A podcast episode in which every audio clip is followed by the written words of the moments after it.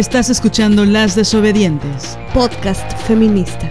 Nosotras somos Marianela Villa y Liliana Papalotti. Síguenos en nuestras redes. Estamos en Twitter como arroba mxdesobedientes. En Facebook como Las Desobedientes. Y en Instagram como arroba Las Desobedientes. Escúchanos.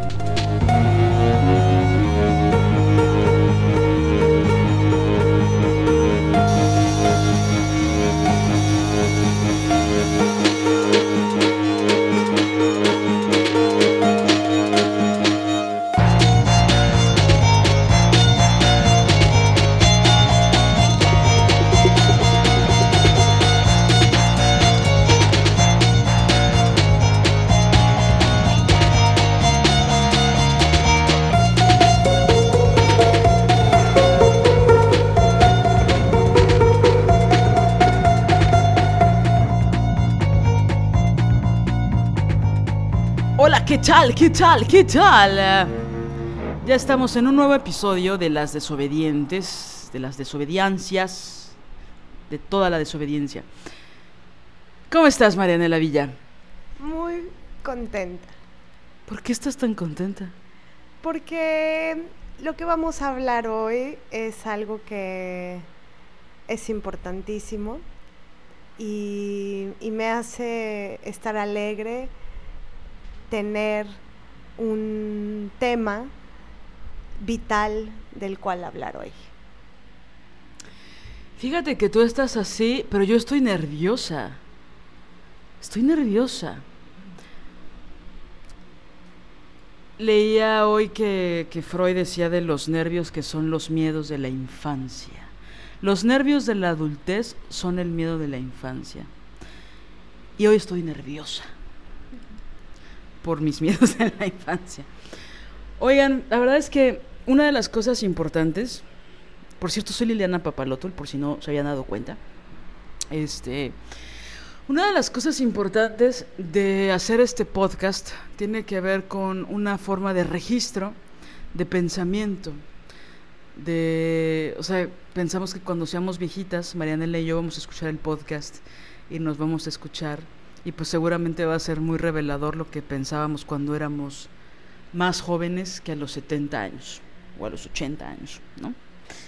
Este, entonces, bueno, la maestra Villa, que ya no quiere que le diga maestra a la maestra, me dijo que me va a entrevistar.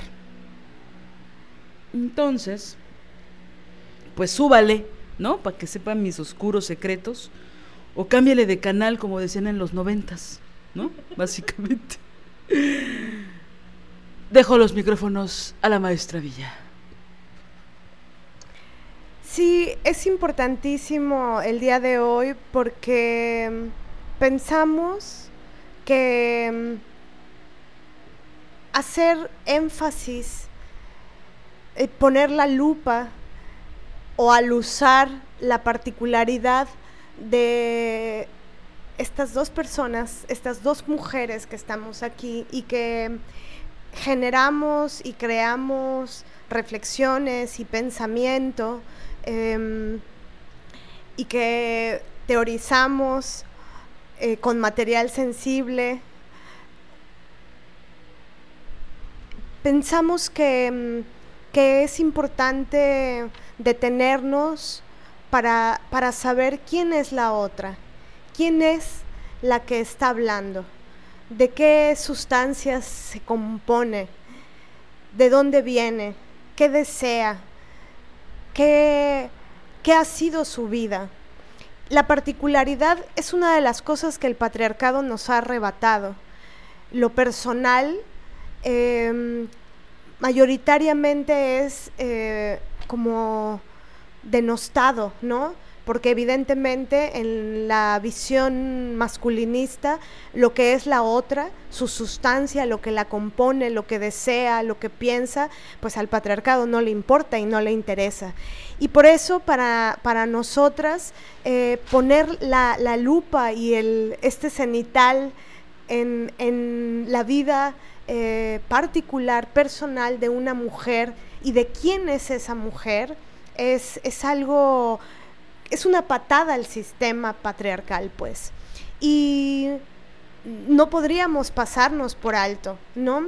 Es decir, eh, para mí es importantísimo hacer público, eh, hacer públicas estas preguntas, que si bien yo, yo sé muchas de las cosas eh, de las cuales ustedes sabrán ahora, me parece que es importantísimo el acto político de saber quién es en este caso, ¿quién es Liliana Papalotl? ¿De dónde viene? ¿Qué piensa? Eh, con respecto a, algunos temas particulares que trataremos hoy, ¿no?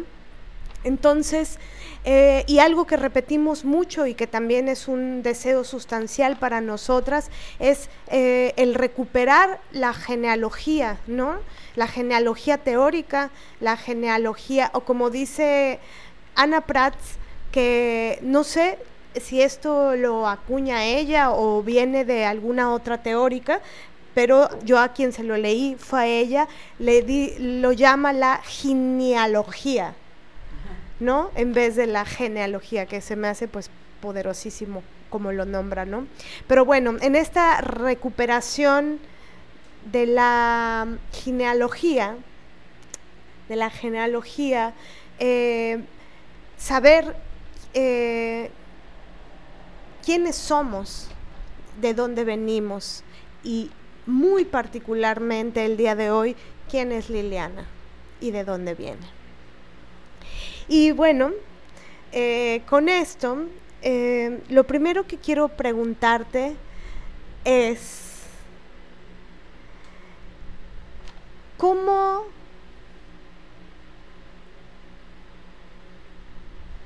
¿Cómo sueña Liliana Papalotl? ¿Qué es lo que sueña? ¿Qué es lo que ha soñado? No necesariamente en el mundo de lo onírico, sino cuáles son esos sueños que tiene Liliana. Deseos, sueños. Una pregunta fácil, una pregunta sencilla. Eh, ¿Cómo sueño? Fíjate que estaba pensando ahorita que te escuchaba que imagínate que nos hubieran hecho estas preguntas que me vas a hacer, que yo no sé qué preguntas me vas a hacer, cuando teníamos cinco años, ¿no? O que nos las hiciéramos cada diez años o cada cinco años, sería rico, ¿no? Sería bueno. Me encantaría saber qué hubiera respondido Liliana a los cinco años, ¿no? Esta pregunta. Pues lo primero que me viene a la mente es sueño. Creo que algo que cruza constantemente mis sueños es la libertad de las mujeres, ¿no? Con toda su complejidad y con todo lo que eso signifique, ¿no? Y con lo que cada una se imagine, ¿no? La libertad que yo sueño de las mujeres, pues sí, tiene que ver mucho con cosas que hemos dicho en el podcast, ¿no? hoy estábamos recordando, no recuerdo por qué. Hoy estábamos recordando, pero no recuerdo por qué. Este que un día fue un parque maravilloso, hermosísimo. Esto no fue un sueño, esto fue realidad, pero parecía sueño. Este y que yo decía, qué belleza, ¿no? Qué hermoso, o sea, había un lago inmenso, era otoño, entonces no era, era idílico, ¿no? Las hojas de los árboles, la gente comiendo, tomándose un vinito. Acababa de ver la, la puerta de Alcalá, ¿no? Que, que, siempre había escuchado desde niña en la, en la canción, ¿no? en la radio. Mírala, mírala. Ajá.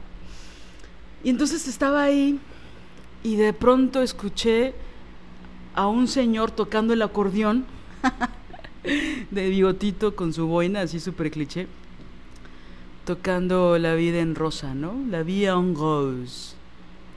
Y entonces fue idílico.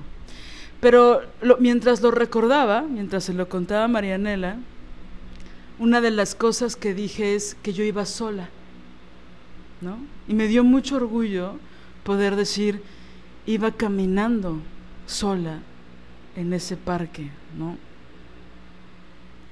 Y creo que para mí eso es fundamental con respecto a la libertad de las mujeres, Yo sueño con eso, yo sueño con, con que no sintamos culpa por sentir placer, porque no sintamos culpa por caminar por las calles sin sentir que algo nos hace falta.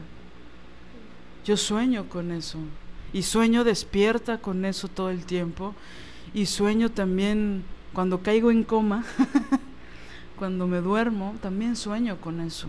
Sueño con mi propia libertad, con mi propia liberación, que no es finita, ¿no? Creo que la libertad nunca es finita.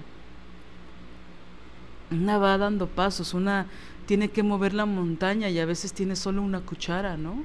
Pero esa cuchara puede hacer la diferencia. Entonces, para mover la tierra, las manos, las uñas, ¿no? Entonces, ¿cómo sueño? Pues sueño con eso. Y pues los sueños van variando, ¿no? Este. Antes mis sueños eran muy recurrentes con respecto al teatro, por ejemplo, ¿no? Y, literal pensaba en el recinto, en lo que es ese espacio, ¿no? Hasta podía contar en mis sueños el número de butacas, ¿no? O cómo era la forma del escenario, ¿no? Y creo que ahora, sin que el teatro siga siendo mi sueño, por supuesto que lo es, pero ha cambiado mucho. ¿Cómo, cómo sueño el teatro ahora? ¿no? La verdad es que siempre me, me, me me fascinaba la grandilocuencia y la grandidad del teatro, lo grande, lo grandioso del teatro. Y muy, muy pronto descubrí que en realidad me gustaba más bien, si era más honesta conmigo misma, me gustaba más lo chiquito, ¿no? Dos actrices, un textazo, diez espectadores, ¿no? O sea, eso es a mí lo que me apasiona, ¿no? Un patio de escuela, 30 squinkles, eso me, es lo que a mí me gusta un salón de clases. Una de las funciones más importantes de mi vida que me marcaron fue en un salón con 60 mujeres en Santa Marta, ¿no? Presas, la mayoría, por supuesto, de forma injusta, ¿no? Por delitos que ni siquiera habían cometido, porque así es este país. Y les llevamos una obra súper fuerte, súper dura. Y yo ni me acuerdo cómo fue la función. Por yo la dirigía, ¿no? Y por supuesto le dije a las actrices, fueron maravillosos, fueron increíbles, pero yo me la pasaba espiando al público. A mí me encanta espiar al público cuando ve algo, ¿no? Cuando ve teatro, me encanta. Esa función, pues eran 60 mujeres y dos actrices y un actor, ¿no? Realmente mis sueños tienen que ver con ese espacio iluminado, chiquito, íntimo. Íntimo pero peligroso ¿no? Íntimo, pero que te puede remover cosas. Yo sueño, ¿no? Sueño. Eh, para mí eso es la libertad, ¿no? Yo sueño mucho con, con eso. Y bueno, yendo a otros lugares, siempre sueño. que me encanta, me fascinan mucho los sueños recurrentes, ¿no? Y ahí por ahí las psicoanalistas o psicólogas que nos escuchen, hay muchas psicólogas que nos escuchan, ¿no? Y hay un sueño que me da mucha risa, ya después me analizarán y tal, que, que es muy recurrente, que sueño que no he terminado la escuela, que estoy en la facultad de teatro y que debo una materia de matemáticas y que la tengo que pasar y me da mucha angustia que debo esa materia, ya está a punto de acabar el semestre y no entré a ninguna clase. Y me empieza a dar mucho pánico de que tengo que hablar con el maestro, de que necesito que me pase, que tengo que estudiar el examen final. Y siempre hay como un momento donde veo los horarios para buscar el salón y al maestro.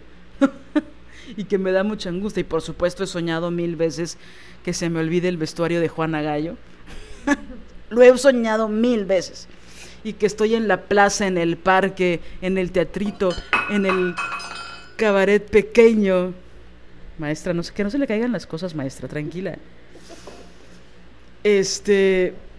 Y se me olvida algo del vestuario. Aparte, como el vestuario tiene sus particularidades, que se me olvide una sola cosa, ya chinga todo, ¿no? Entonces, eso. En estos dos sueños eh, que a palabras, uno con respecto a la libertad de las mujeres y otro con respecto al teatro, estos dos deseos poderosos en ti. ¿Qué, qué le dirías a alguien que, que piensa que, o que teme que el teatro con perspectiva feminista em, sea aleccionador. El temor, este temor que se puede tener eh, sobre que el teatro tenga un, un qué decir, una, especie de, moraleja, que sea didáctico. Em, ¿qué, le responderías a, alguien que desea hacer colindar teatro y feminismo, pero que teme que su arte, em, haciendo colindar estas dos cosas, sea es que no sé, porque a veces este temor es infundado, ¿no? Te lo, eh, justo el poder yo pienso que te lo mete. Eh, te, lo, te, lo, te lo inyecta justo para que el arte no sea este contestatario, libertario, que busque la, la emancipación. Pero, ¿qué le dirías? Esa es una discusión que es fuerte que lo digas, porque ya tiene un rato que no tengo discusiones acaloradas con respecto a ese tema. Yo creo que lo que pasa es que la gente es muy miedosa. La valentía, que la puedo ver en los ojos de todas las mujeres, que existe, ¿no? Yo cuando pienso en valentía pienso en las mujeres. Y si hay una carrera de resistencia cabrona, pues es el teatro y la actuación, ¿no? Y pues yo a estas alturas de mi vida no puedo separar la actuación de la escritura, de la dramaturgia, de los textos. Durante un tiempo eso me daba mucho pánico. Lo panfletario, lo propagandístico, lo aleccionador, sobre todo cuando empecé a hacer duro cabaret, ¿no? Que se relaciona con el teatro político. Y entonces eso yo tenía muchas dudas con respecto a eso, ¿no? Y fue algo que, que platicaba con muchos colegas de mi edad, porque todos nos daba mucho miedo el dedito regañón, ¿no? El volvernos aleccionadoras, el volvernos, pues, dueñas de la verdad, ¿no? Que cuando el teatro se convierte en eso, pues empieza a morir, ¿no? Una tiene que poner un chingo de preguntas y proponerle al público cosas. Y a veces el público te responde, ¿no? A favor o en contra, ¿no? Y es muy rico eso. Y entonces lo hablaba con muchos colegas y pues todos teníamos miedo, no sabíamos ni por dónde. Y después tuve discusiones profundas con Nora Huerta, ¿no? Con, con mi maestra. Y ella muy relajada siempre me decía, no sé por qué les da tanto miedo eso. ¿No? Claro, ella ya había pasado por un proceso chingón de investigación y de creación y de, por supuesto, cuestionárselo, ¿no? Y entonces ella muy tranquila me decía en los cafés este, a los que íbamos, ¿no? Me decía, cuando tú defiendes un tema, cuando tú defiendes tu tema, que el tema está relacionado con tu dolor, no tienes que tener miedo de defenderlo, ¿no? Entonces, una no se vuelve leccionadora cuando defiendes con argumentos lo que amas, o lo que es parte de ti, o lo que te duele. Por supuesto, en mi caso, en el tuyo, se une el feminismo, porque pues también es parte de lo que somos, no es lo único que somos, contrario a lo que piensen muchas personas, ¿no? Pienso que pues también nos equivocamos y también formulamos cosas. Y pues el teatro es una investigación, la vida es un ensayo, ¿no? O sea, a mí ya no me da miedo. Porque pues una no escribe una cosa, no piensas una cosa, la escribes y al otro día la presentas. O sea, una, aunque escribas la obra en dos semanas, llevas siete años pensándola, viviéndola, respirándola, la llevas en el taxi y en la regadera y en los libros y en, en, la respiración del gatito que tienes al lado y en la respiración de tu abuela. ¿Sabes? O sea, la obra se está formulando desde hace mucho tiempo. Creo que se necesita de mucha valentía para hablar de lo que te duele. Y entonces hay mucha gente que siente aversión con eso, porque son incapaces de formulárselo en su propia vida. Y es difícil, es duro. pero también la recompensa a nivel ontológico es inconmensurable, no, no tiene medida. Entonces, lo que es propagandístico es darle órdenes al público, decirle por quién votar, ¿no? Dar nombres, dar, poner colores, eso lo hacen los sacerdotes, ¿no? Recuerdo cuando yo era niña, me acuerdo mucho que entendí el doble sentido cuando escuché a un sacerdote decir, ustedes voten por los que quieran, solo recuerden que el cielo es blanco y azul. Yo tenía como 11 años, ¿no? Y dije, órale, este señor está diciendo que voten por el pan. Yo tenía 11 años, 12 años. Aparte de los 11 años descubrí que Dios no existía, ¿no? Que todo era mentira. Pero bueno, esa es otra historia. Pero dije, wow, y eso es lo que hacen los religiosos. Dan órdenes. Es dogma. Y creo que sí, efectivamente lo hacen muchos teatreros. Pero pienso que esas órdenes que no aluden a la conversación con el público, pues sí son propaganda. Muchas cosas que vemos, incluso de gente que admiramos, tienen que ver con que nos dan órdenes de cómo debería ser el teatro. Eso me parece propagandístico, como si hubiera solo una forma de hacer teatro. Tampoco hay una sola forma de hacer cabaret, ni hay una sola forma de ser feminista, ni hay una sola forma de amar a mí ya no me da miedo. ¿Por qué? Porque estoy defendiendo algo en lo que creo. Y no doy órdenes desde el escenario. De las funciones más amorosas y más maravillosas y más fuertes en mi vida fue porque el público se empezó a meter y se involucró y empezó a cuestionar cosas. Y fue maravilloso, ¿no? Entonces, el dedito regañón, la propaganda, mucha gente incluso confunde, ¿no? No es que tú estás teniendo una postura y eso es propaganda, no, señor. Tener un discurso y decirlo públicamente no es hacer propaganda, es tomar una postura ante la vida. Solo que lo que se gana los aplausos y los premios es lo apolítico, es lo tibio. Y pues cuando una renuncia a esa tibieza con todas sus consecuencias, ¿no? Pues una se empieza a preocupar por otras cosas, más que por lo aleccionador y, ¿no? Y sin duda, eh, digo, ese, ese cuestionamiento siguió en la práctica y siguió en las tablas y siguió en las giras, pero la, la tranquilidad y la calma de Nora, pues sí me dieron una estabilidad, ¿no? De decir, güey, te tienes que preocupar por muchas otras cosas. Te tienes que preocupar por formular tu dolor, por hacerlo escénico, por hacerlo bello, por hacerlo poético. Por eso te tienes que preocupar, güey.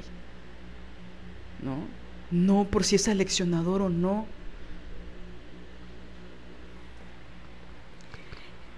¿Y qué le duele a Liliana? ¿Qué te duele y cómo te duele? ¿Por qué te duele? Oye, aquí en lugar de poner los aplausos grabados hay que poner las lágrimas. pues me duelen muchas cosas, ¿no? Me duele el país, me duele la injusticia, me duele la lesbofobia, ¿no? La propia y la de los otros, ¿no? Y de las otras. Mm, no quisiera decir que es un lugar común lo de me duele mi país, porque yo mucho tiempo, durante muchos años, he sentido un gran odio por este país, ¿sabes? Por la impunidad, por la injusticia, por el gobierno, por los gobiernos. Y mientras más lees, mientras más te enteras, mientras más cancelas la ignorancia, pues te empiezas a enterar de cosas terribles, ¿no? Y también, pues es un país que amo y que adoro y que aprendo y que el otro día que estábamos ahí en el malecón viendo los puestos ambulantes, ¿no? el folclor de cada puesto, de cada sabor, de la sustancia, de la textura, de los olores, que pues eso no lo tiene Noruega, o sea, perdón, ¿no? por las noruegas, pero no, no lo tienen en Suecia, ¿no? Que hasta hay este chiste, ¿no? De si viviéramos en Suecia nos perderíamos de esto y son inundaciones y son microbuses con este luces este fosforescentes, neones, exacto, ¿no? Eso es una gran ironía, ¿no? O sea, por supuesto que la cultura hay gente chingona, hay gente guerrera. Se piensa siempre, ¿no? El imaginario está que el mexicano es huevón, ¿no? Y no es cierto. O sea, yo conozco muchísima gente, mujeres y hombres que son todo menos huevones, ¿no? Siempre está esto en los imaginarios, que son muchas veces son mito, ¿no? Es mentira. Pero no, no, no quería ir al lugar común de me dueles México, ¿no? Porque pues sí, también me duele la traición, la injusticia, ¿no? Las traiciones familiares, o sea, está cabrón. Este. Y pues bueno, obviamente me duele la falta de profundidad en los núcleos familiares. Me duele la distancia entre las personas que amamos. Y yo no he resuelto eso. Yo no sé cómo relacionarme con las heridas con respecto a los núcleos familiares. Y sé que hay muchísimo amor, ¿no? Y muchísima complicidad y muchísimos juegos internos y anécdotas increíbles, pero me duele no, no saber cómo relacionarme con las personas que amo, desde lugares profundos, y que, y que todos salgamos ilesos, ¿no? Ilesas de esas relaciones. Es duro, eso me duele muchísimo, ¿no? Me duele que pues también es complicado dejar de hacer lo que una hace con respecto a las cosas que, que hieren a las personas que amamos y que nos hieren a nosotras mismas, ¿no? Me duele que pues, la salud mental del país, ¿no? De la humanidad, que sea tan indispensable y que le demos tan poca importancia. Porque yo sé que es un mito, ¿no? Y es algo muy efímero lo de la felicidad. Pero yo hace unos años me di cuenta de la de la fuerza y de la importancia que tiene la paz. Y no la paz como, como testimonio de la Miss Universo de Venezuela, sino la paz como estar equilibrada, poder estar sola un domingo a las seis de la tarde o a las ocho de la mañana y sentirte tranquila.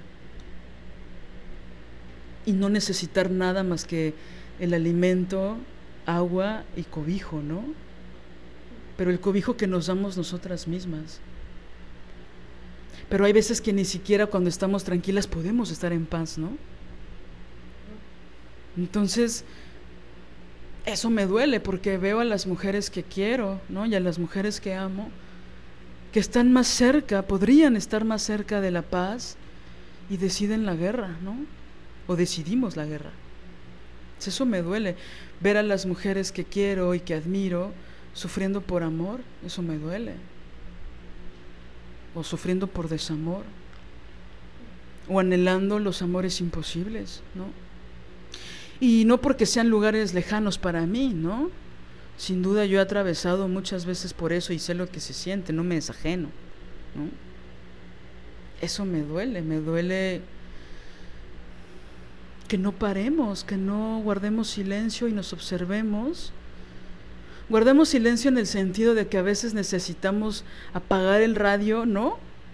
Apagar las conversaciones, apagar a la familia también y luego ir hacia adentro. Y no nos damos esa oportunidad porque, insisto, se requiere valentía. Y pues sí, bueno, obviamente hay muchas heridas con respecto al, al mismo teatro, ¿no? Al rechazo, que va mucho de la mano con ser mujer, con ser prieta, con ser lesbiana, ¿no? El clasismo, con este performance que a veces una tiene que hacer, ¿no? Para blanquearse, regularmente inconsciente, pero pues luego cuando una tiene autocrítica y toma conciencia, uff, ¿no? Me duele la crueldad, la propia y la ajena, ¿no? Es fuerte. Es fuerte cavar, ¿no? esto de lo que siempre hablamos de la jueza corrupta en la cabeza, ¿no? La voz. ¿Cómo se formula esa voz? ¿No? Y pues bueno, obviamente también me duelen esas promesas que le hice a la Liliana de cinco años que todavía no le he cumplido, ¿no?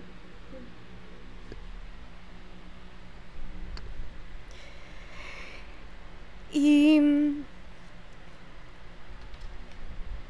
hay algo que, que, yo siempre he observado en ti desde, desde los primeros días que pudimos estar juntas y hablar, eh, cuando comencé a conocerte, observaba algo que me, que me parecía verdaderamente... Eh, no sé, como un poco fuera de este mundo. Eh, y es algo que yo admiro profundamente, que tiene que ver con, con una capacidad muy profunda para reconocer a la otra, para darle reconocimiento a las mujeres, para creerle a las mujeres. Es como una especie de mm,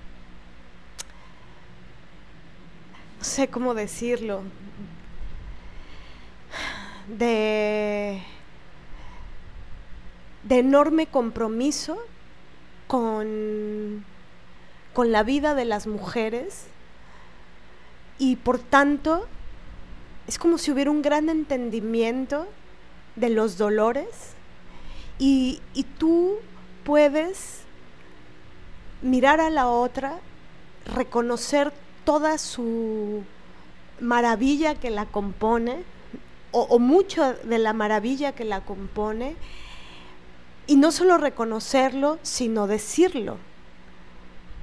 Es como si pudieras, eh, esta palabra que, que, últimamente me gusta mucho, ¿no? Como ver, ver el fulgor de la otra y, decírselo tan llanamente, tan claramente, y también el creer en las mujeres.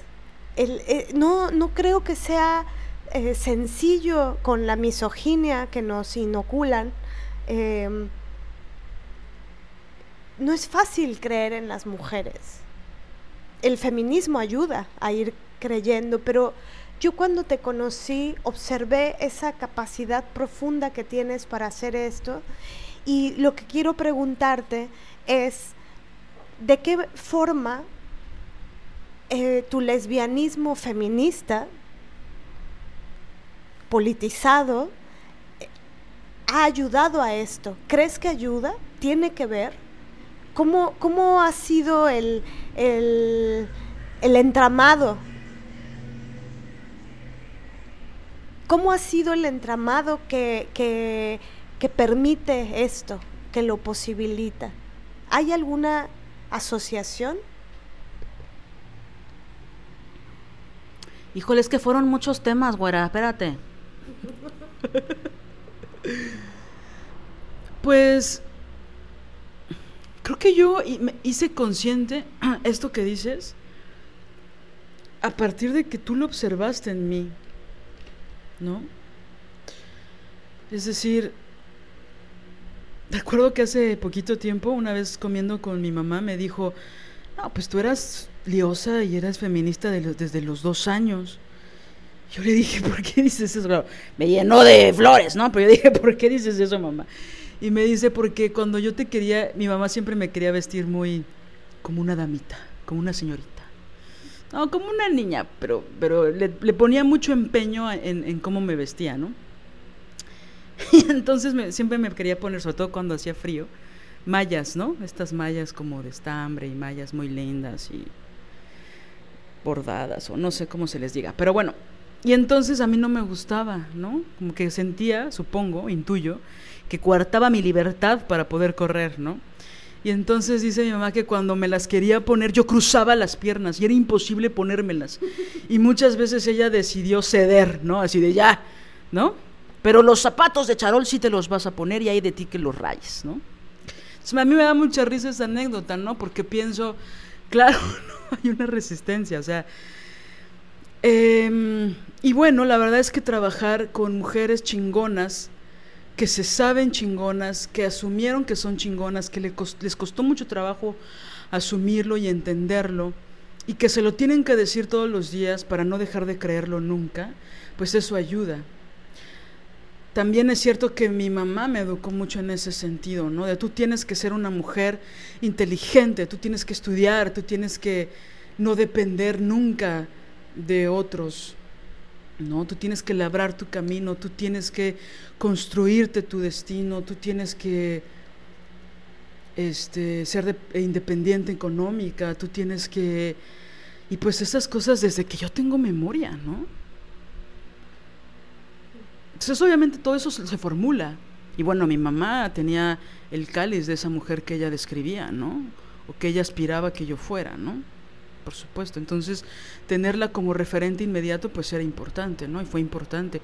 Como esto que, que dije de verla, ¿no? Verla en un día en su trabajo, ay cabrón, ¿no? Dije, ah, pues ya entendí, ¿no? O sea, pienso que eso. Y bueno, relacionándolo con la lesbiandad, pues sí es muy fuerte, pero yo creo que sí, en el sentido de, y, yo lo he analizado hace poco tiempo y en discusiones largas o en pláticas largas contigo, ¿no? De, pues sí, o sea, algo que nos impone el patriarcado es la competencia, ¿no? Competir con otras. Y es algo que yo no, no entendí nunca. No estoy diciendo que nunca he sentido envidia de otras, por supuesto que sí, pero yo siento que lo relaciono más a cuando es algo injusto. Es decir, ¿por qué si yo trabajé a ella le dan más? ¿No?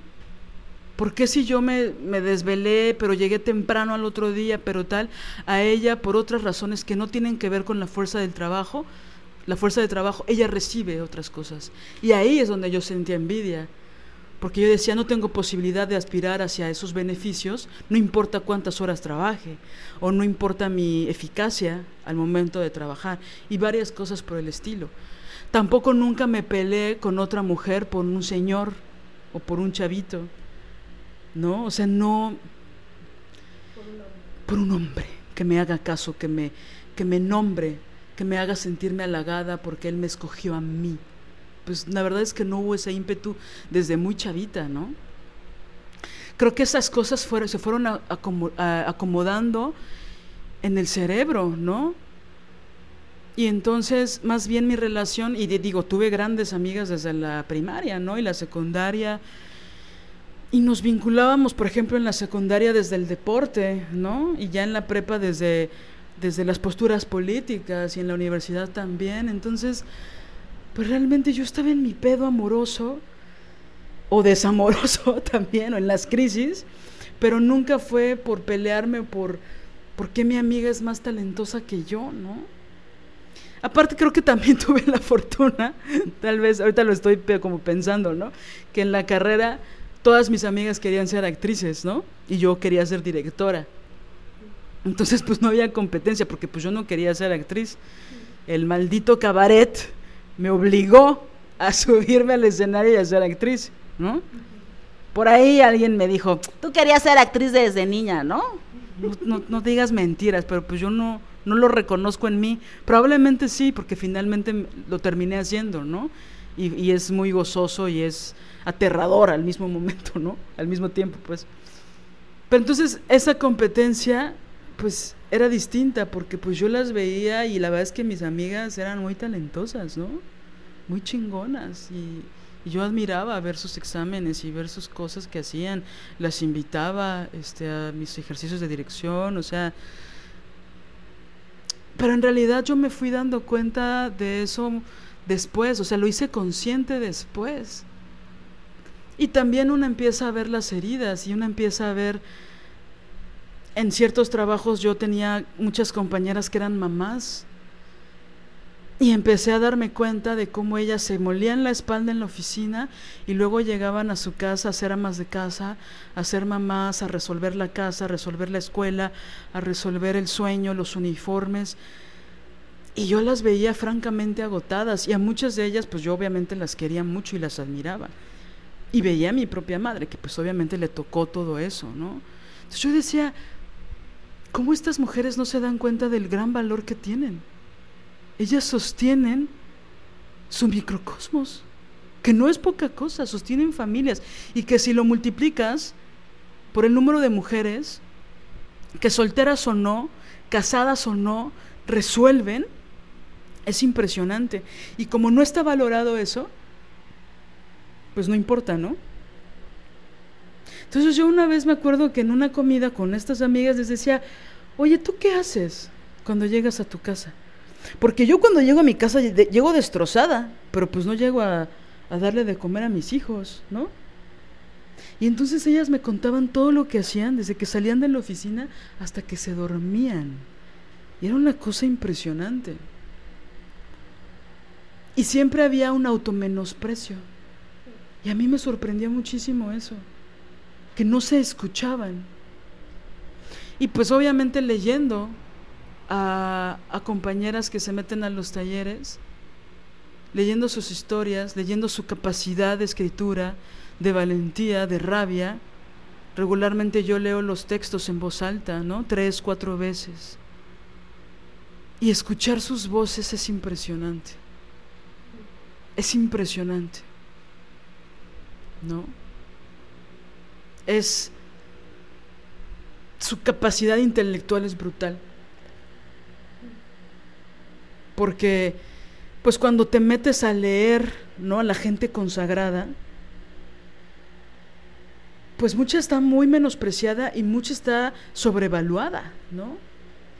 Entonces yo de repente leía textos de colegas, de compañeras, también dando clases, ¿no? Con Nora, que esos talleres pues supuestamente eran de cabaret, pero siempre terminaban siendo talleres de feminismo. Y escuchábamos a las mujeres y, y la capacidad que tenemos de ir profundo. Es impresionante y nuestra capacidad de reflexión y de análisis, que está muy menospreciado porque nuestras historias son menospreciadas. Pero tú cuando hablas a profundidad con una mujer, aprendes muchísimo. No importa si es la de los tamales, si es la que vende flores, si es la ingeniera, si es tu tía, si es una alumna, ¿sabes? Pero digo conversaciones profundas. Entonces, lo que yo veía automáticamente de tanto talento y de, de esta capacidad de reflexión, automáticamente veía el automenosprecio. Y entonces yo me di a la tarea de decir, no te estás escuchando, lo maravillosa que eres, ¿no? Y que ese ejercicio también lo tengo que hacer constantemente conmigo misma y que es duro, porque también en mí, por supuesto, hay un automenosprecio, ¿no? Entonces, y pues sí, de repente ya se volvió un ejercicio, ¿no? Y a mí ya hasta me daba risa, ¿no? Ver cómo reaccionan las mujeres cuando las halagas por sus capacidades intelectuales o artísticas o profesionales, ¿no? Yo misma luego nos dicen, las desobedientes, no sé qué, yo como que no sé cómo reaccionar. El otro día estaba pensando, no te he dicho, estaba pensando, creo que ya tengo que formularme una respuesta. Porque como que me quedo impávida. Y, por dentro estoy sintiendo mucho, ¿no? Siento mucha emoción de que digan, que nos escriban, que nos mandan cartas, que nos mandan mails, que nos escriben, nos mandan audios, cosas muy valiosas y que yo digo, no sé si me alcanzan las palabras, güey, porque me emociona mucho lo que estás escribiendo de nuestro proyecto. Que por cierto ahora ya va a salir un blog de escritura de las desobedientes, ¿no? Y eso también nos emociona mucho. Entonces, de repente nos dicen cosas maravillosas y que yo digo, como que me trabo, ¿no? Entonces, bueno, la verdad es que, digo, un poco cerrando esto, yo me empecé a dar cuenta de que hacía eso porque tú me lo empezaste a decir. Y porque yo no, que no lo hacía para quedar bien. Era simplemente, acabas de hacer algo maravilloso, acabas de hacer un monólogo increíble, acabas de hacer un unipersonal, acabas de hacer un pastel increíble y nadie te está diciendo que eres maravillosa. ¿Por qué? Y tengo una duda, quiero saber qué piensas tú. ¿Crees que esto no es una idea propia, es una idea que alguien puso en algún momento del camino? ¿Tú crees que reconocer a la otra, hacer un reconocimiento público y digamos que vigoroso, este, es, es un acto político subversivo y le mete una patada a los cojones del patriarcado o, o crees que puede haber un proceso de jerarquización cuando se reconoce a la otra?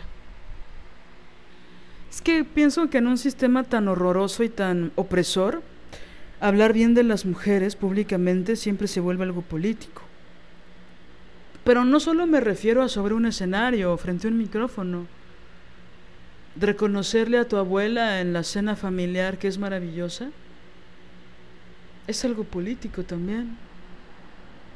O sea, yo creo que la política empieza dentro de la casa. ¿No? Decirle al, tío borracho, no es cierto, cabrón, tu esposa es fantástica, qué, qué culero que no lo veas. Es político. ¿No? Nada más te das cuenta de que no se hizo el que hacer cuando no se hace, ¿no? O más bien de que sí se hace cuando no se hace. Pero si vieras la chinga y la cantidad de horas ¿no? Yo creo que es algo que, que las mujeres es la deuda pendiente de las mujeres con otras mujeres. Pero hacerlo de verdad,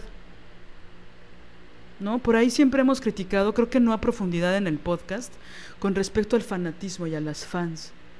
Y eso siempre es un espejismo, ¿no? O sea, la categoría fan es un espejismo no es real.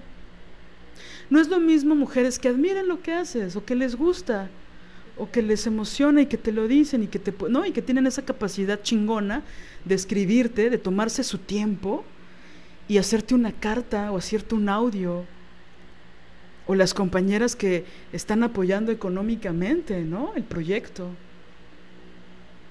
O las que nos dicen, "Mana, ya le pasé, le compartí el link a mis tías y a mis alumnas. O sea, eso a mí me parece revolucionario. Qué padre que este podcast sea el pretexto. Ojalá hubiera más podcasts, ¿no? Y los hay, pues, ¿no? Obviamente, pero me refiero a que hubiera muchos. Que todas nos compartamos, ¿no?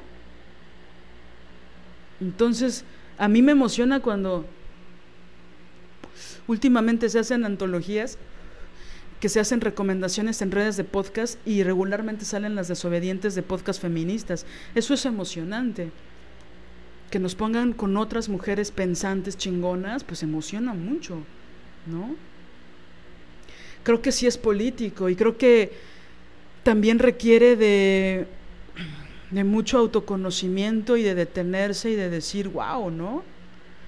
De esta mujer aprendí cosas. Ella marcó la diferencia ¿no? O sea, pues sí, yo la verdad es que hay personas con las que yo digo, híjole, la verdad espero no envolvérmelas a encontrar en mi camino, en mi vida. Y también eh, de esas mismas personas aprendí un chingo. Y en algún momento fueron ultra generosas. Y ese aprendizaje es difícil que se olvide. En su momento fue muy importante, ¿no? Y marcó la diferencia en mi vida algunas de mi propia sangre y otras que obviamente no son de mi sangre, ¿no? Pero hacer el reconocimiento de, a ver, espérame, ¿qué? ¿Qué estás diciendo? Esto es maravilloso, nunca lo había pensado, ¿no? A mí me encanta dar clases y, escuchar a las alumnas porque yo aprendo muchísimo. ¿No? Es brutal lo que uno aprende de las otras, de estos espacios que se hacen de mujeres, donde siempre es un aprendizaje brutal. Tanto una se da cuenta de lo que sabe y de lo que desconoce, como aprendes de la visión de las otras. Y no importa si la otra tiene 19 años o tiene 62, ¿no? O más o menos, ¿no? O sea, es, es maravilloso ver eso. Y también siento que hay muchas que se guardan esa información o que lo hacen de forma privada y es muy valioso. Pero a veces hacerlo público es importante por el nivel de politización, porque eso es un reconocimiento público da otra categoría, da otro nivel de reconocimiento. Claro que hacer eso públicamente también habla de tomar una postura. Y eso es fuerte, ¿no? Pero a mí me encanta. Yo incluso había una compañera actriz con la que trabajé un tiempo. Tuvimos una temporada larga.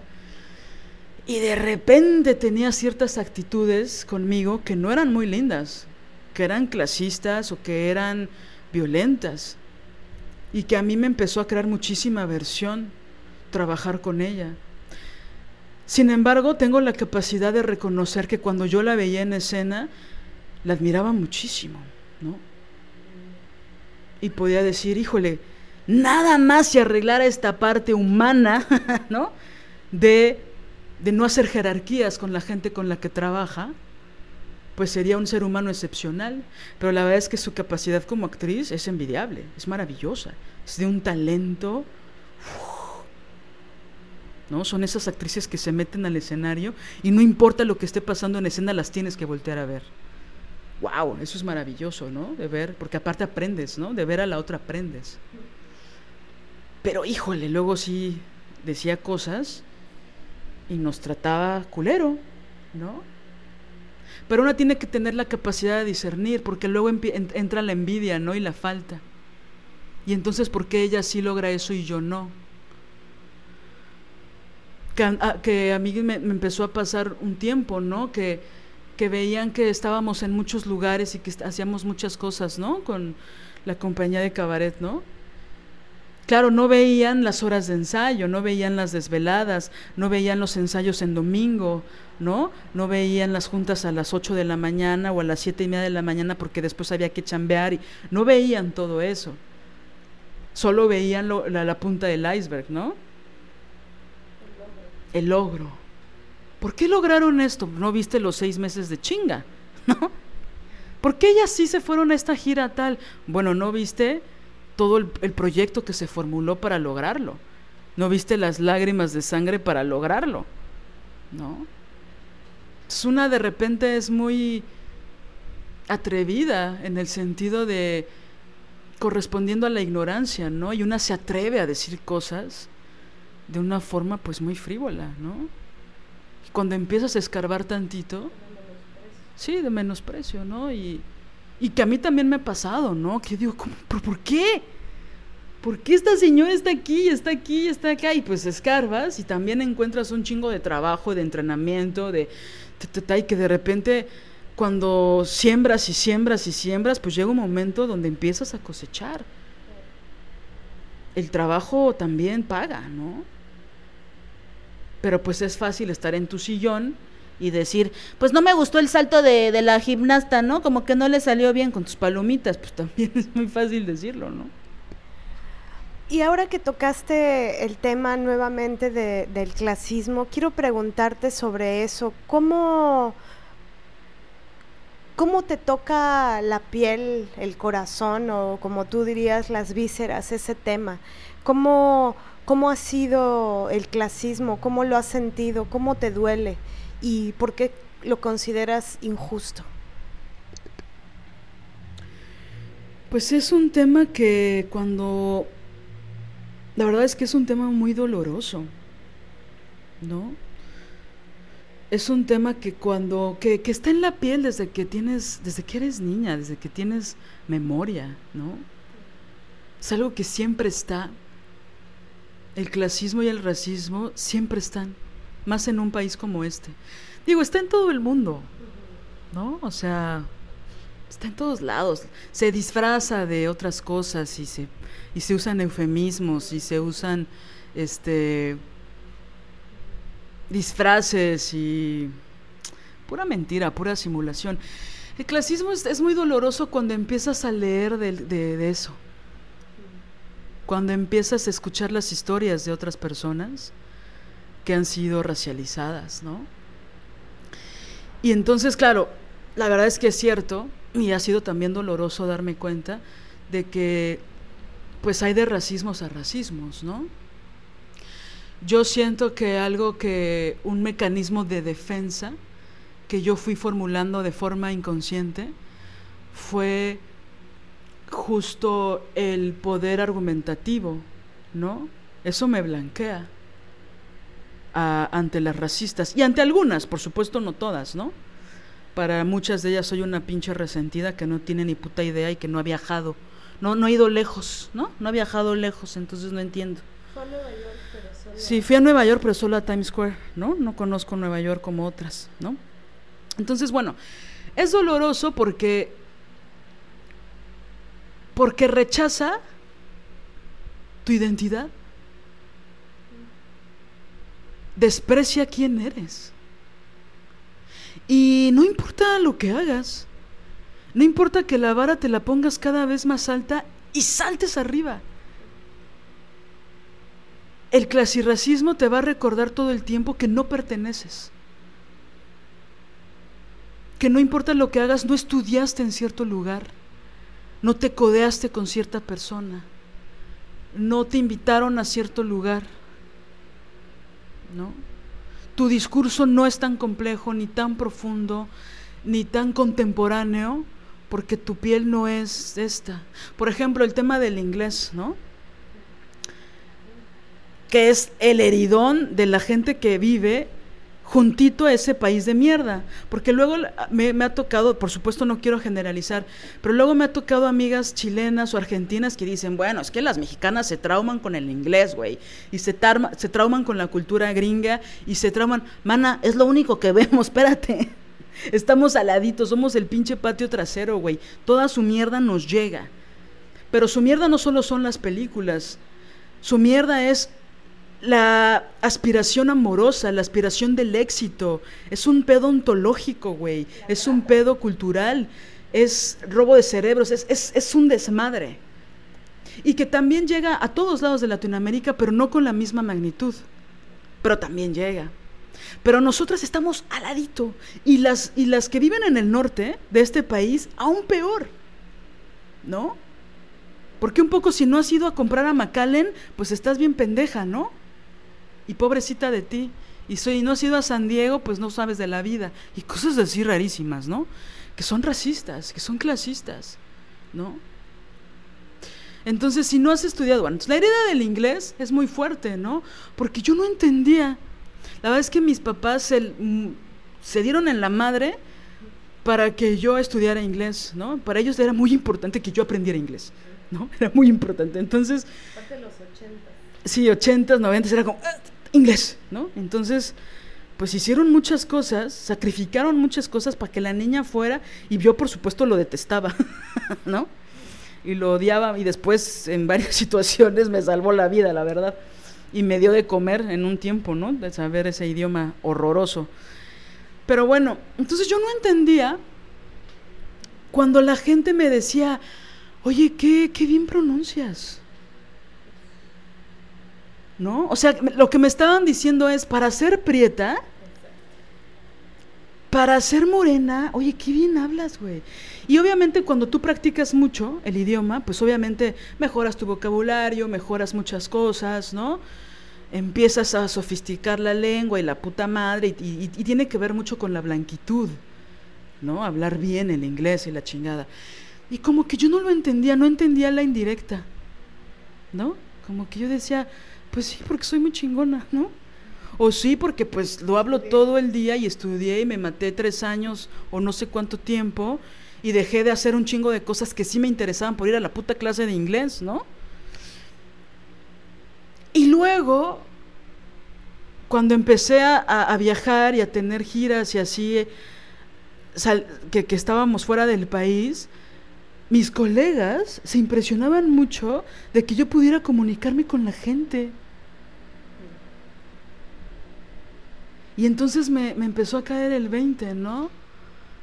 De cómo era posible que yo siendo prieta podía hablar mejor que la actriz que era blanca y que había estudiado en Harmon Hall o que se había ido un año a Canadá a aprender inglés, ¿no?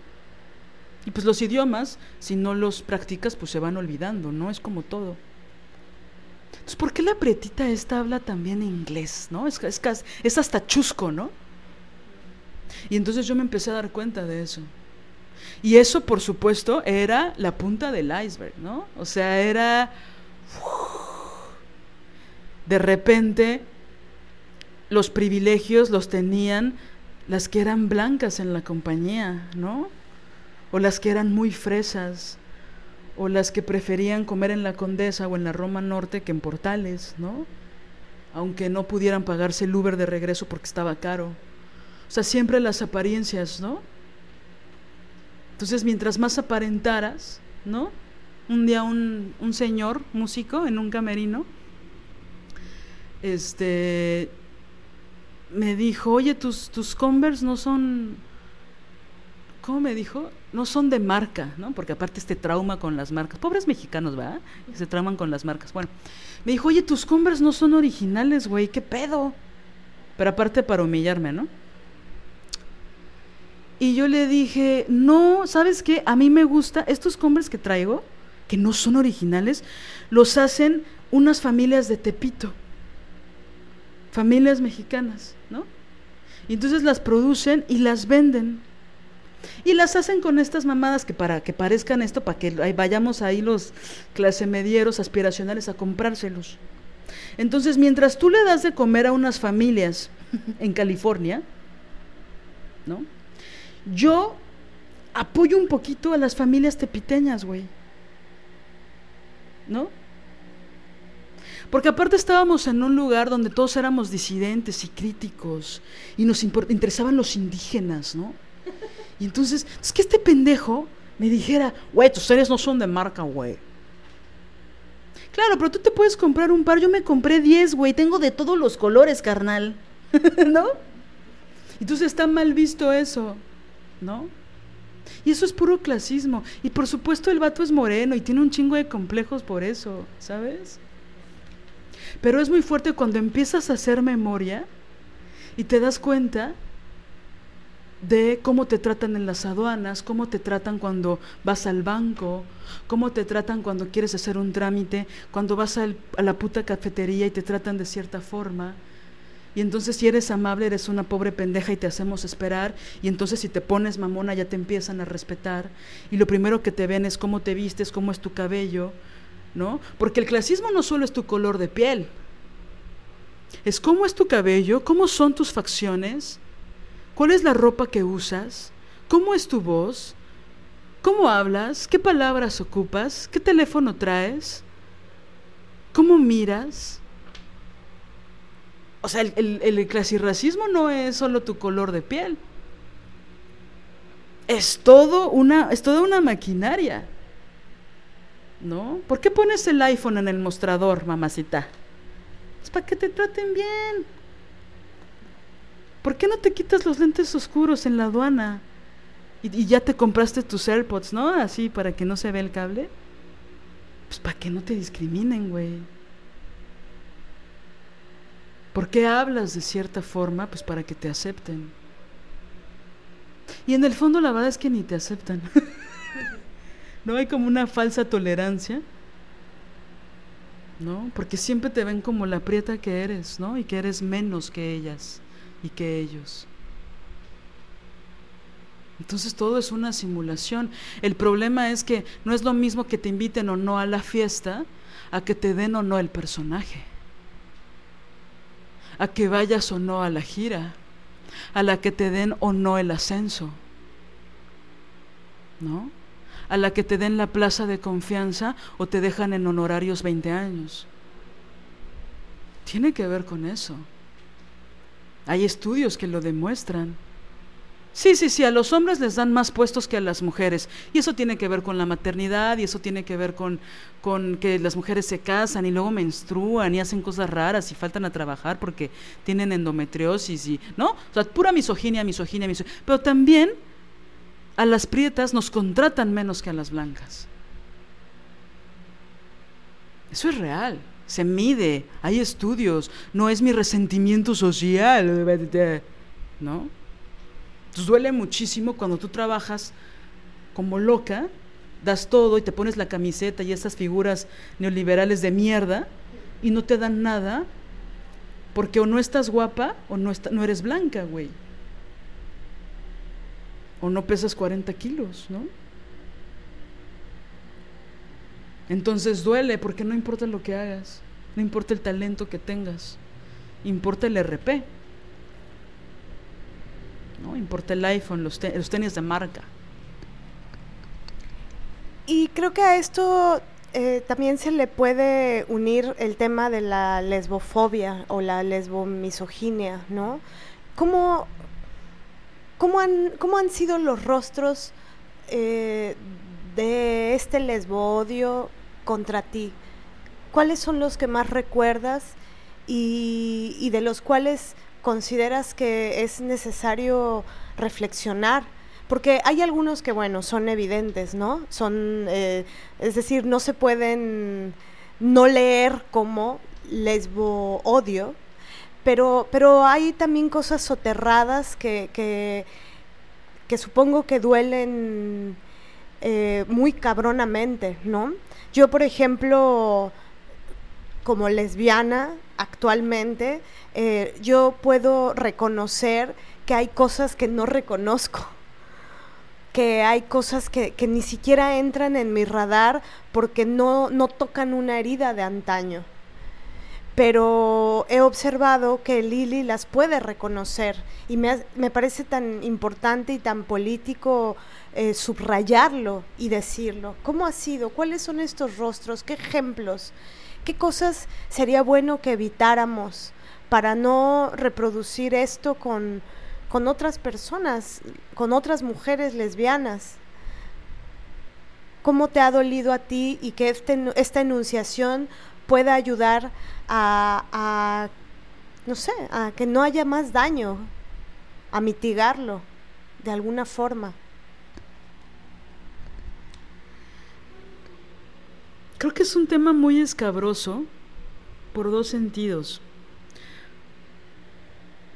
ahorita que dijiste cómo lo has vivido,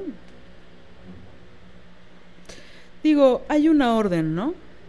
Digo, partamos de algo, partamos de un punto en común, porque si no, pues no, no se puede desarrollar el tema. Hay una obligación para mujeres y hombres de ser heterosexuales. Y en el caso de las mujeres, como sabemos, muchas de nosotras, hay una obligación para agradarle a los hombres, ¿no? Y entonces los hombres son muy narcisistas. Y todo el mundo y toda la sociedad está hecho para escucharlos, para mirarlos a los ojos o mirarles el piso, ¿no? Frente a ellos, para darles el camino, para cederles el paso, literal y metafóricamente hablando. Entonces, en el momento en que una mujer renuncia a eso, es muy violento para ellos. O heterosexuales o no. Porque entonces ya no son el centro de atención y les caga. Entonces yo una vez me di cuenta, que por supuesto fue doloroso, de cómo los hombres heterosexuales, cuando saben que eres lesbiana, ya sea porque se los dices o porque te ven, y pues es muy evidente, te anulan. Te anulan en la mirada, te anulan en el discurso, te anulan en la escucha. Nada de lo que dices es valioso porque no los ves como dioses. O porque no hay una oportunidad de admirarlos, o porque no hay oportunidad de coger. ¿No? Así, o sea, perdón porque por ser eso es, amigas, pero es que así es. Bueno, así lo he vivido yo. No sé ustedes, seguramente a ustedes les han pasado cosas distintas, a mí no. Y es doloroso porque entonces no importa lo que digas o lo, lo inteligente y maravillosa que seas, te anulan, no te escuchan, no te miran. Y es muy fuerte, te anulan, no existes. Porque aparte está el prejuicio de que odias a los hombres, entonces no solo no buscas su aprobación, sino que aparte los rechazas y los criticas y te parecen mierda. Que sí. ¿Ves? ¿Ves por qué luego me odian? Pero entonces está este prejuicio, que la verdad hay mucho de mentira en eso. No es real. es cierto. Una sí se vuelve más crítica, porque aparte son de manual. Y entonces este ya hizo lo mismo que hizo el otro y es, es la, el machismo, ¿no? La muestra de machismo 95 y este pendejo hizo el micromachismo 383 que vivimos desde, que, desde la secundaria, carajo, ¿no? O sea, una se empieza a aburrir, la verdad, ¿no? Entonces, bueno, por un lado están estos güeyes que como ya no saben que no te pueden coger o que los odias per se sin conocerlos, ¿no? Porque siempre dicen, ni me conoces y ya me... Güey, sí te conozco porque eres de Manuel. Hasta te llamas Manuel, manito. No, ya. Bueno. Este... Entonces, bueno, hay un rechazo muy fuerte, ¿no? De parte de, de los hombres heterosexuales y de parte de los hombres gays. Por ahí hay hombres gays que hacen el esfuerzo y que te dan el beneficio de la duda. Yo así lo he vivido. No pienso que así sea siempre. Yo, yo hablo de lo que yo he vivido. Y hay hombres gays que me han dado el beneficio de la duda y que me preguntan cosas y que este, me he amanecido hablando en algún tiempo con amigos que me preguntaban cosas de lesbianismo, de cuestiones políticas, de, de, cabaret, de cine, de un buen de cosas, porque pues las lesbianas sabemos de muchas cosas. no solo de carpintería y electricidad, sabemos de muchas otras cosas, que eso está cabrón, pero bueno. Entonces, está la misoginia normalizada en contra de todas las mujeres, pero para las lesbianas es doble. Porque las culeras no buscan la aprobación de los hombres, no lo buscamos.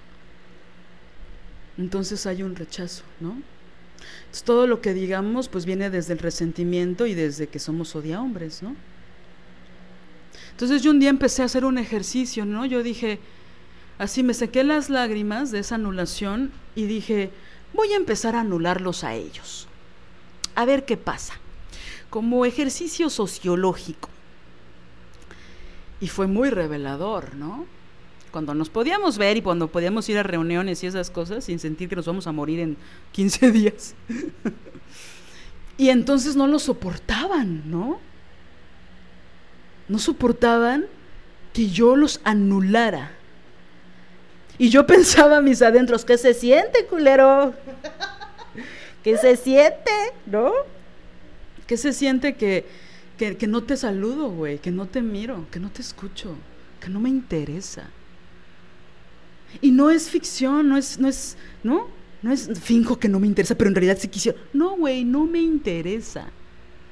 Me interesa más qué tiene que decir tu novia que no la has dejado hablar en toda la noche, cabrón nada más quiero decir y que ahí tú eres la violenta, ¿no? Es decir, ellos llevan si, siglos haciendo eso. Digo, antes, este, bueno, quemaban y perseguían a las mujeres lesbianas, ahora también en muchos lugares. Vaya, aquí pues no se puede hacer explícito y visible, no se puede hacer explícita y visible la relación lésbica porque temes que te maten, básicamente, ¿no? Es decir, pero bueno, digamos que antes era más eh, eh, fácil eh, que, que, eso, que sufrieras un daño terrorífico, eh, o hay países en donde lo sigue siendo, ¿no? No solo ser lesbiana, ser mujer, y si no te pones eh, este, si no te cubres el rostro y las manos, pues te, te muelen a palos. Pero bueno, si hay una mujer que por años ha sido anulada y esa mujer eventualmente decide como una, un proceso de investigación sociológico anular de la misma manera, entonces la violenta eres tú, ¿no? Y hasta se detienen, porque lo he visto, ¿no? De, ah, me estás anulando. Ah. Sí, sí, sí, se encargan de hacer muy evidente su enojo. Ellos sí muestran su enojo. ¿no? Pero si la lesbiana, la lesbiana se emputa porque la anulan, es una pinche violenta, como todos sabemos. Y si aparte a la lesbiana se le ocurre, ¿no? No usar falda y no maquillarse y no plancharse el pelo, puta, peor. Porque la pendeja lo que quiere es ser hombre, ¿no? Y pues no es cierto. ¿No? Entonces, bueno, eso a mí era muy divertido para mí y varias amigas fueron cómplices de eso y algunas me decían, güey, sí me incomodó, güey. Y otras me decían, no mames, te, te admiro, algún día espero poder hacerlo, ¿no? Y nada, y pues eso proviene de una heridota, ¿no? Proviene de esta anulación que, que no solo es en las reuniones y en las fiestas, coño, eso es lo de menos. Está en las convocatorias, güey. Está en, en, los espacios, en las programaciones, está en un chingo de lugares.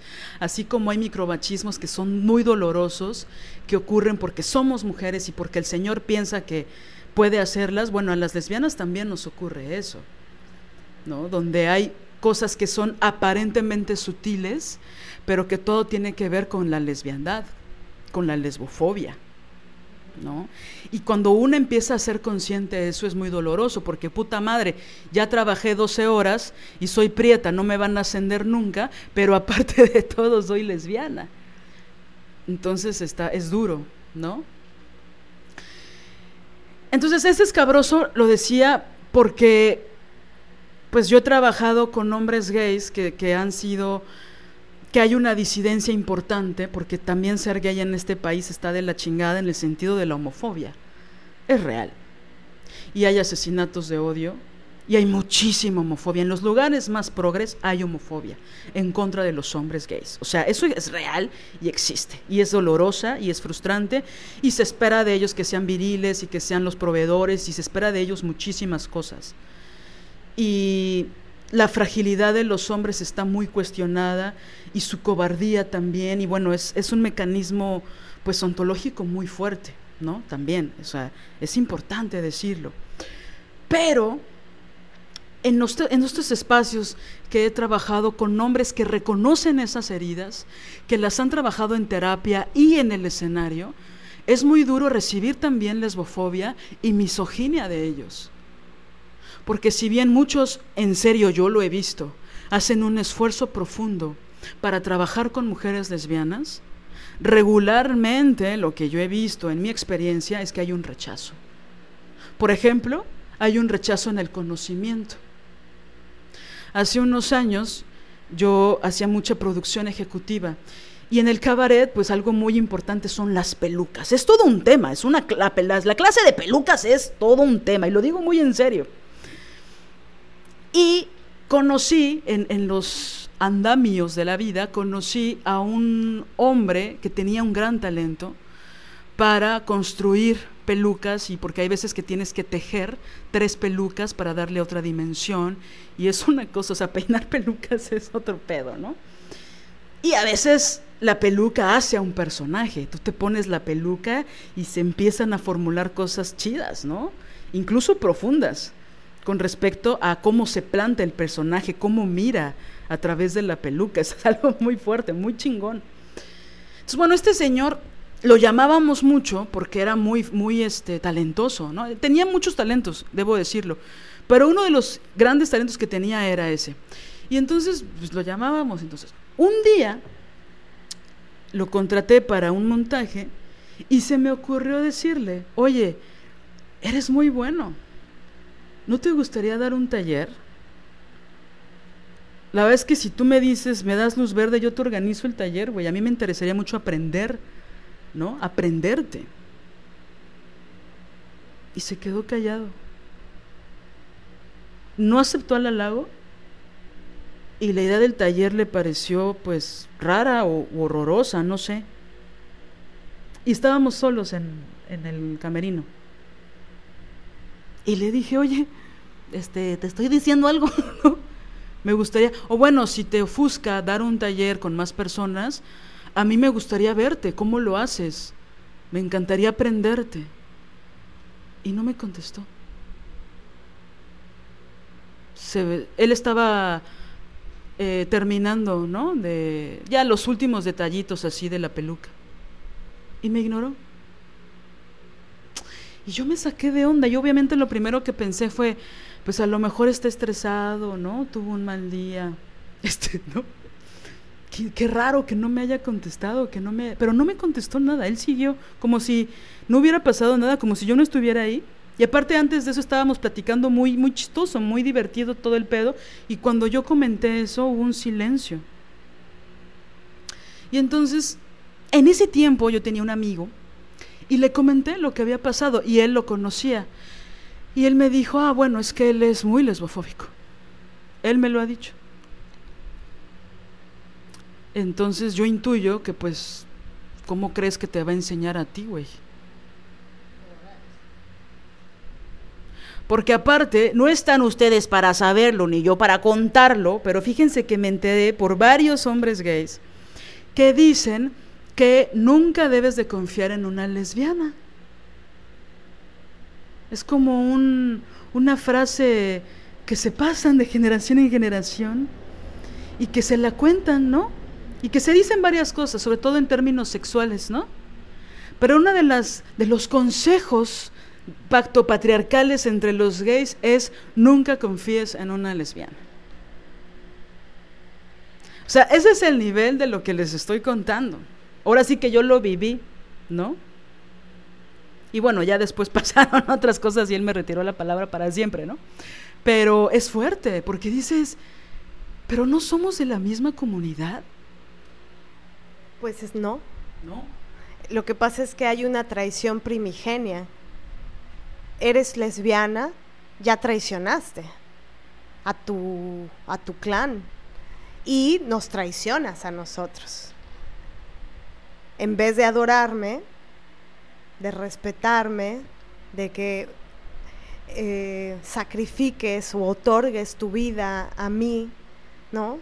A, pensar que soy un eh, rey, pues traicionas. Entonces, siento que, o me imagino que de ahí debe de provenir esta cosa, eh, pues totalmente misógina, porque viene de la misoginia, es lesbo-misoginia. ¿No? Es decir, no confíes en una lesbiana es porque si de por sí es una traidora de su clase, ¿no? Eh, pues va a poder traicionar en cualquier momento. Sí, y la verdad es que tal vez esta anécdota podría sonar como muy exagerada, ¿no? Pero obviamente después pasaron cosas que fueron confirmando esa hipótesis, ¿no? Que de repente él ya no tenía contacto conmigo, mandaba a su asistente o mandaba las pelucas por Uber, o hubo como un distanciamiento con respecto a ese tema. A tal punto que se volvió pues intocable o innombrable, ¿no? O sea, pasaron varias cosas después, pero bueno. Y la otra cosa que quiero comentar con respecto a esta pregunta, que también es, es fuerte decirlo, es la lesbofobia de otras mujeres. Pues sí debo decirlo que sobre todo de muchas mujeres heterosexuales, ¿no? Donde hay una cosa como de, como piensan que las mujeres lesbianas actuamos de la misma forma que los hombres, porque tenemos gusto por las mujeres, entonces la lesbiana pues por consiguiente es acosadora, ¿no? Y es hostigadora y es violenta. Y como está este prejuicio de que las, insisto, de que las lesbianas queremos ser hombres, pues hay una cosa ahí de relación de poder, ¿no? bueno, yo no quiero decir que todas las lesbianas somos maravillosas y somos este buenas de nacimiento y que cuando nos volvimos lesbianas o cuando nos dimos cuenta que éramos lesbianas o cuando lo que sea como cada quien lo viva, ya, nos volvimos éticas y maravillosas. Pues obviamente no. Pero sí he vivido durante muchos años que se piensa que, que somos acosadoras. Y que, por ejemplo, regresando a lo del halago, si yo halago, cada vez menos, ¿no? Pero antes sí me pasaba que si yo halago a una mujer por sus habilidades o capacidades artísticas o profesionales, es porque en el fondo me gusta. Es porque en el fondo, ¿sabes? Y eso es desolador. Es desolador.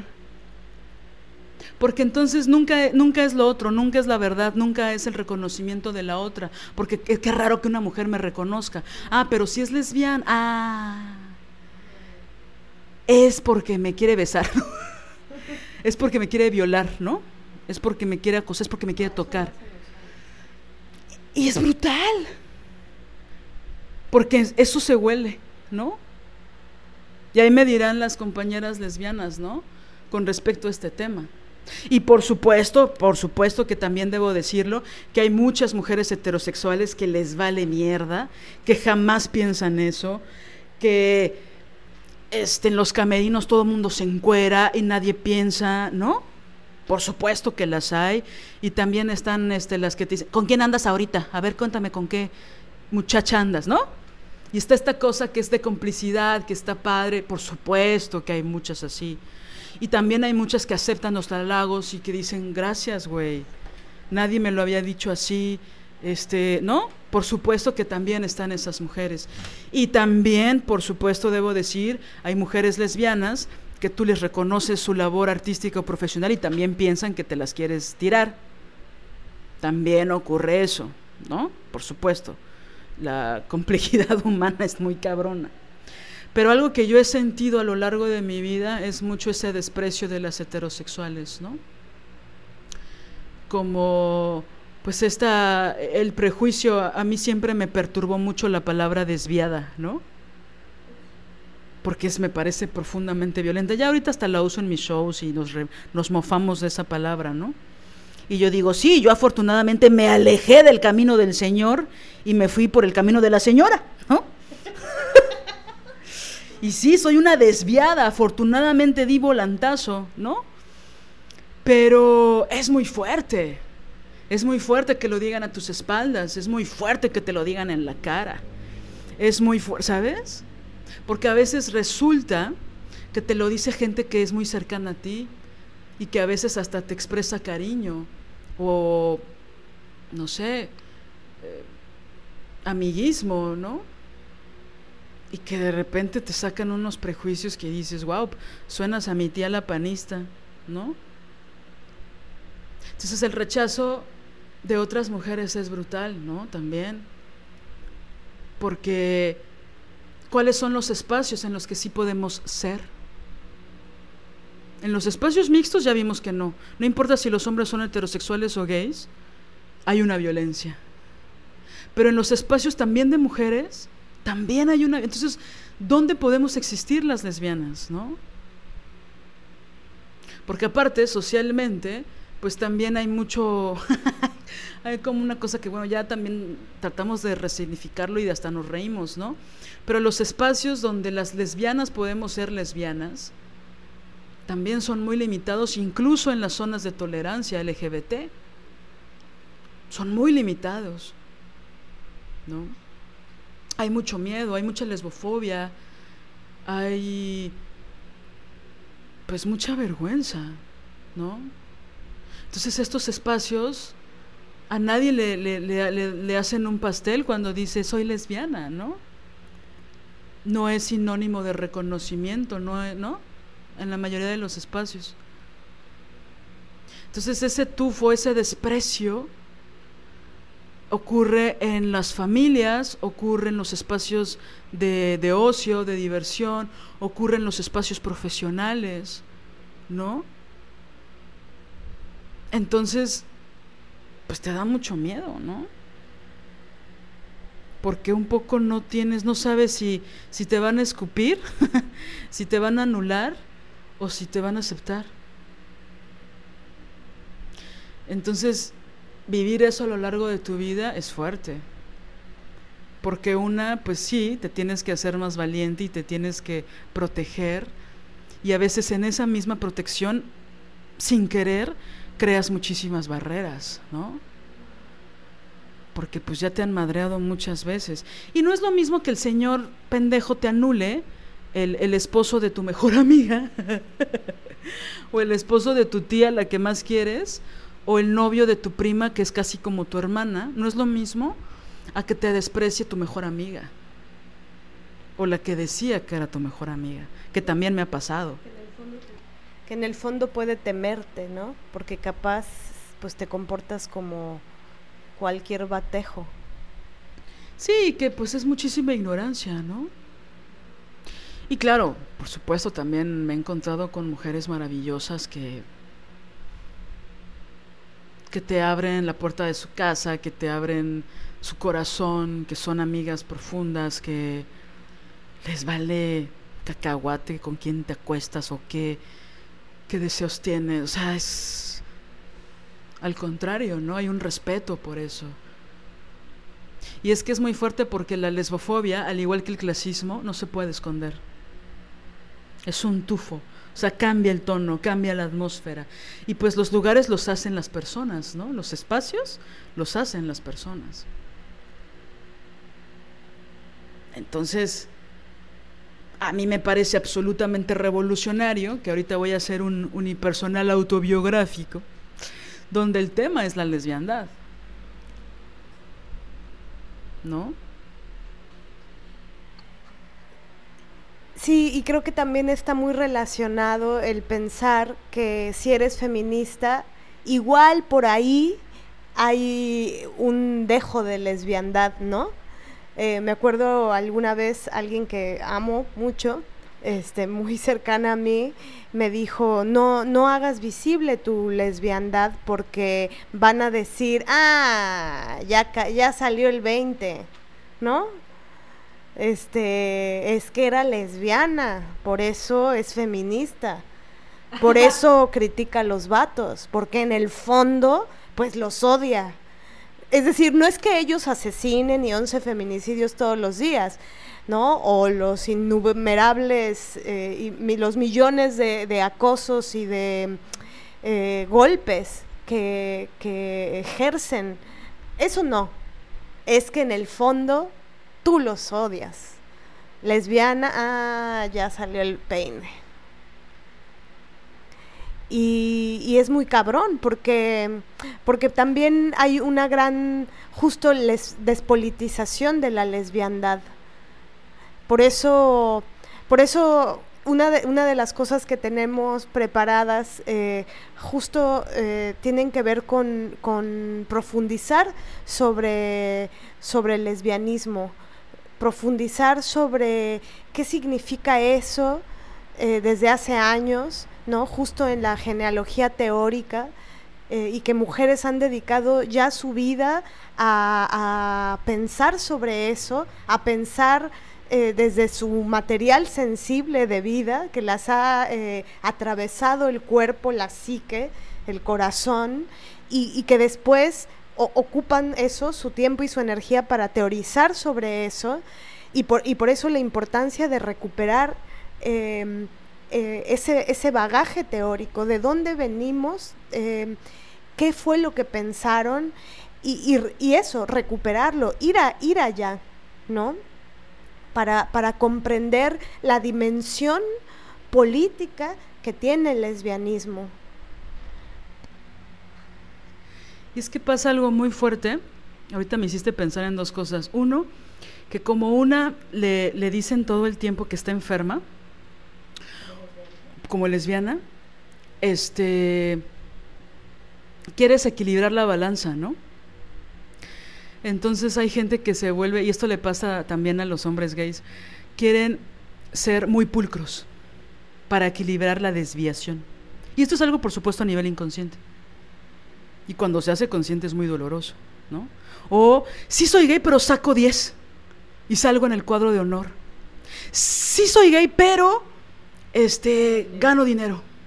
Sí soy gay, pero ya viste mi camioneta. Sí soy gay, pero mira mi negocio y le doy trabajo a 200 personas. Sí soy lesbiana, pero conozco la India y conozco Nepal y conozco Indonesia y, todo me lo he pagado yo. Sí soy lesbiana, pero tengo una trayectoria de 30 años. Sí soy lesbiana, pero no mames, qué bien cocino. La sopa, la crema de zanahoria me sale exquisita. Sí soy lesbiana, no, porque aparte esa es otra, ¿no? Obviamente como eres lesbiana, pues no lavas un puto traste, no sabes coser, no sabes hacer un pastel, este, ¿no? Y que eso, bueno, me enerva, ¿no? Y, lo otro también es que, y, esto le pasa a todas las mujeres, yo antes me sentía especial, bien, bien ingenua, ¿no? Yo me sentía especial, después por supuesto me di cuenta de que era una marca de género, me sentí especial cuando hombres cercanos a mí se confesaban en lo privado. Y entonces cuando intimábamos, Es decir, que estábamos en el Sanborns desayunando, o que estábamos en un bar echándonos una chela, y que ellos me contaban sus pedos, ¿no? Y sus dolores, y sus problemas, y que se abrían de verdad, ¿no? Y que yo decía, qué chingón que yo puedo generar esta apertura en estos, en estos compañeros, ¿no? Claro, nunca pasó al revés. ¿No? Nunca escuchan, ¿no? No se abren de la misma forma. Y pues obviamente tiene que ver con, con, el tiempo que les damos, con la forma en que maternamos todas las mujeres lesbianas o no, heterosexuales o no, ¿no? Bisexuales, ¿no? O sea, hay una cosa ahí que es maternar todo el tiempo y que es bien fuerte porque dices, híjole, te di contención, cabrón, ¿no? Durante varios años, te escuché y escucha profunda, güey, sin mi celular en la mano, sin otros pensamientos, estuve ahí para ti, 20 minutos o nos amanecimos, ¿no? Y es muy fuerte, ¿no? Decir, híjole, no, pues no es cierto, era, era la marca de género, ¿no? de que ellos son capaces de abrirse con ciertas mujeres, pero que ellos son incapaces de escuchar a cualquier mujer, ¿no?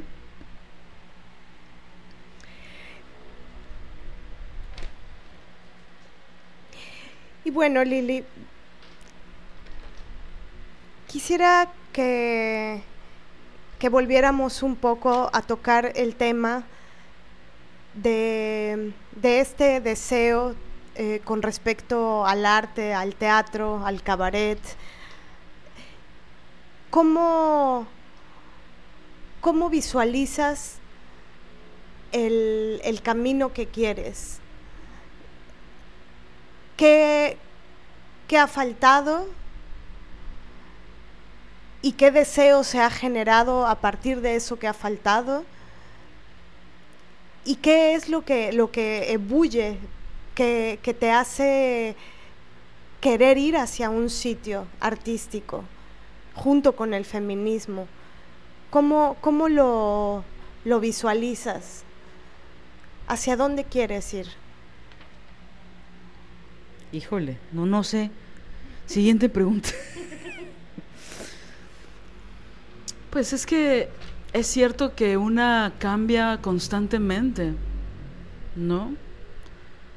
una de un año a otro, me he dado cuenta y más últimamente cambia.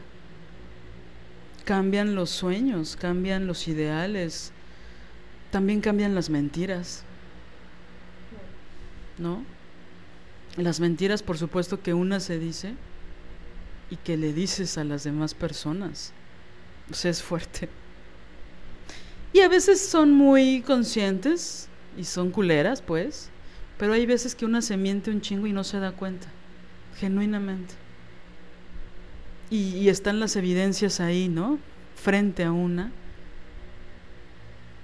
Y una pues no las puede ver porque no quiere verlas, ¿no?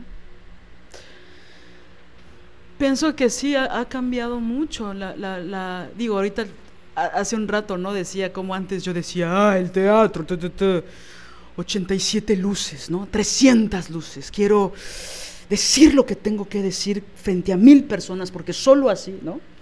Y ya después una va formulándose cosas y pues luego esos deseos son más aprendidos que, que originales, ¿no? Lo que pienso que sigue es cada vez más, sin duda, trabajar con otras mujeres. Por supuesto, eso sea ha habido una combustión desde hace ya muchos años, ¿no? Este, pero todavía yo era muy permisiva de trabajar con muchos compañeros, ¿no? No solo por su gran talento de muchos de ellos, sino por la complicidad, ¿no? Y que mientras más radical me volvía, si soy honesta, eso me empezó a estorbar, ¿no? Esas relaciones, porque había temas sustanciales, temas políticos o temas muy personales que iban cambiando, pero de forma extrema, bipolar, ¿no? Así, o no sé, muy polarizada, pero cosas sustanciales.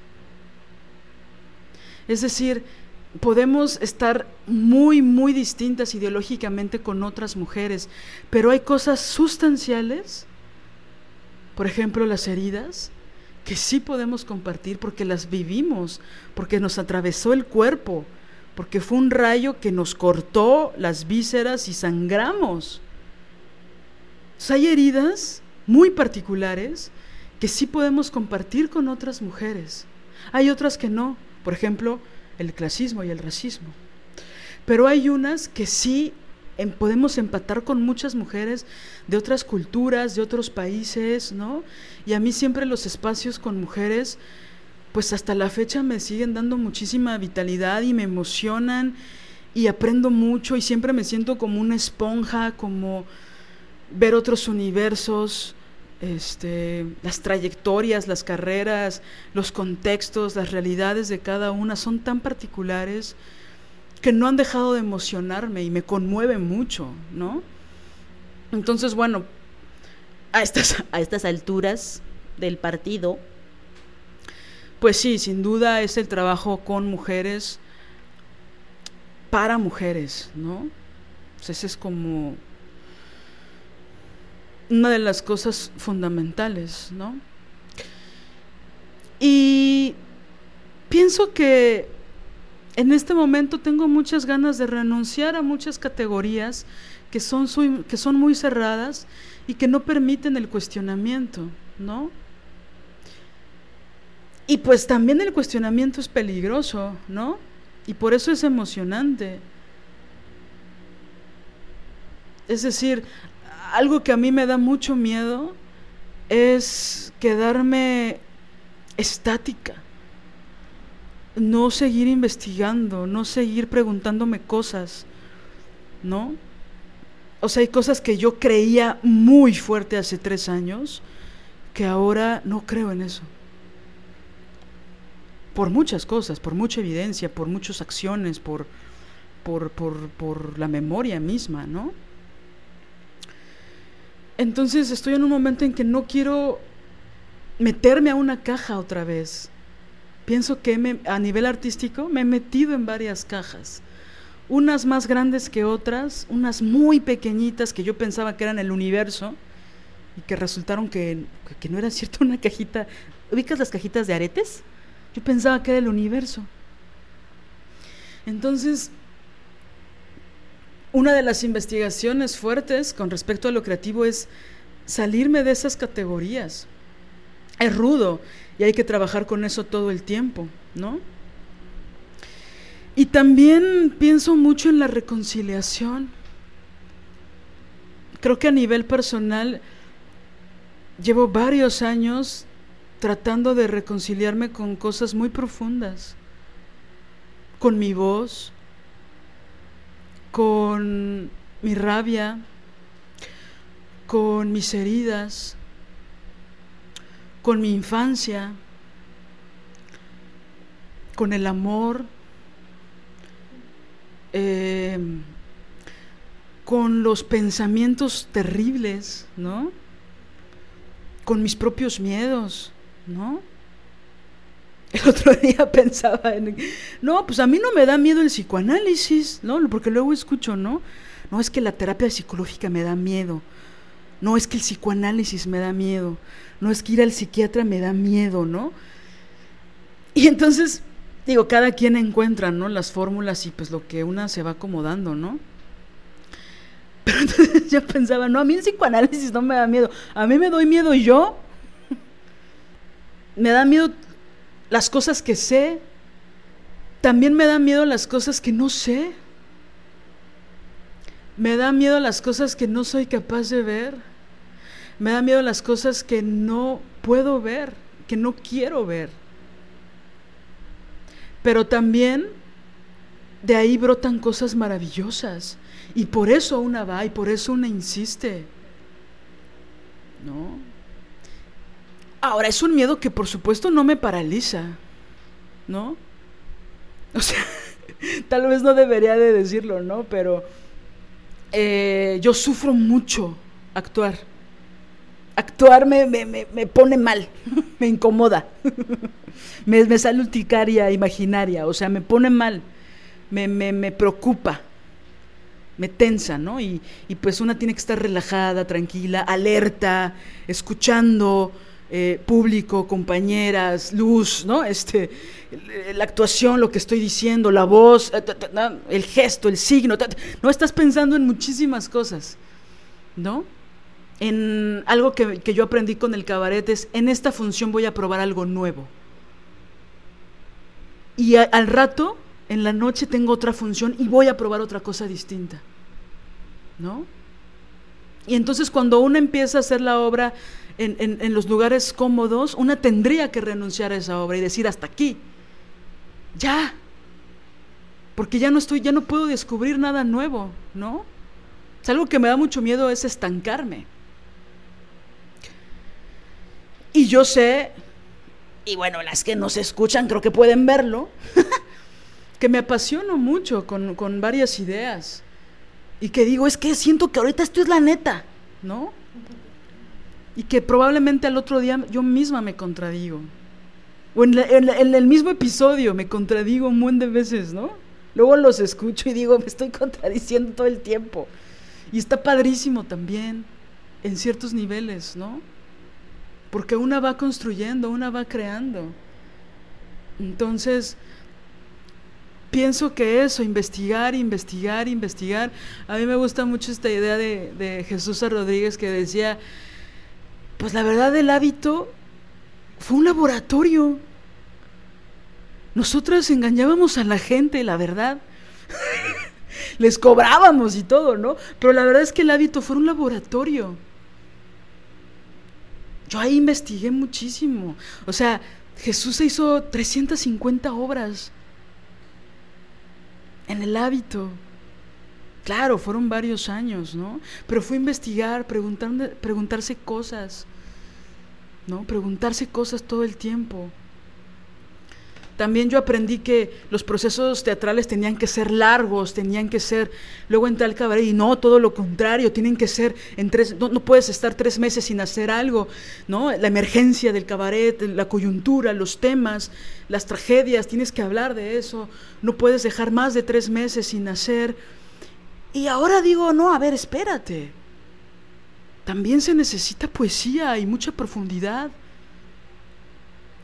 Y sí, yo, yo, yo vi mucha poesía en el cabaret, contrario a lo que mucha gente piensa y cree. Yo entendí la poesía en el cabaret, muchas veces, muchas. No las puedo contar. Yo entendí la poesía ahí. Pero también una tiene que cuestionar todo, cuestionarse a sí misma todo el tiempo, ¿no? Y entonces empezar a buscar otros caminos. Y ya obviamente un día vas, vas, decidiendo, vas marcando, vas escribiendo, ¿no? Vas fijando cosas. Pero en lo que sigue vas creando otra cosa muy distinta, ¿no? Entonces, pues sí, una no puede, yo no actúo igual que hace cinco años, yo no actúo igual antes de, de la gira tal o de la gira tal, porque una va cambiando. Hay muchas, muchas cosas que no sé. Hay muchas cosas que me voy a morir y no voy a saber, obviamente. Pero yo siempre quiero estar investigando, ¿no? Preguntando. Entonces, cualquier cosa que suceda, parte de esa investigación y por supuesto de renunciar a la, a la comodidad. Yo me di cuenta de eso, ¿no? También, gracias al feminismo, gracias al cabaret y también gracias a maestros que tuve en la escuela, ¿no? que nos decían la incomodidad, arriesgarse, ponerse en riesgo, en parámetros que sean dentro del autocuidado, por supuesto, pero ponerse en riesgo.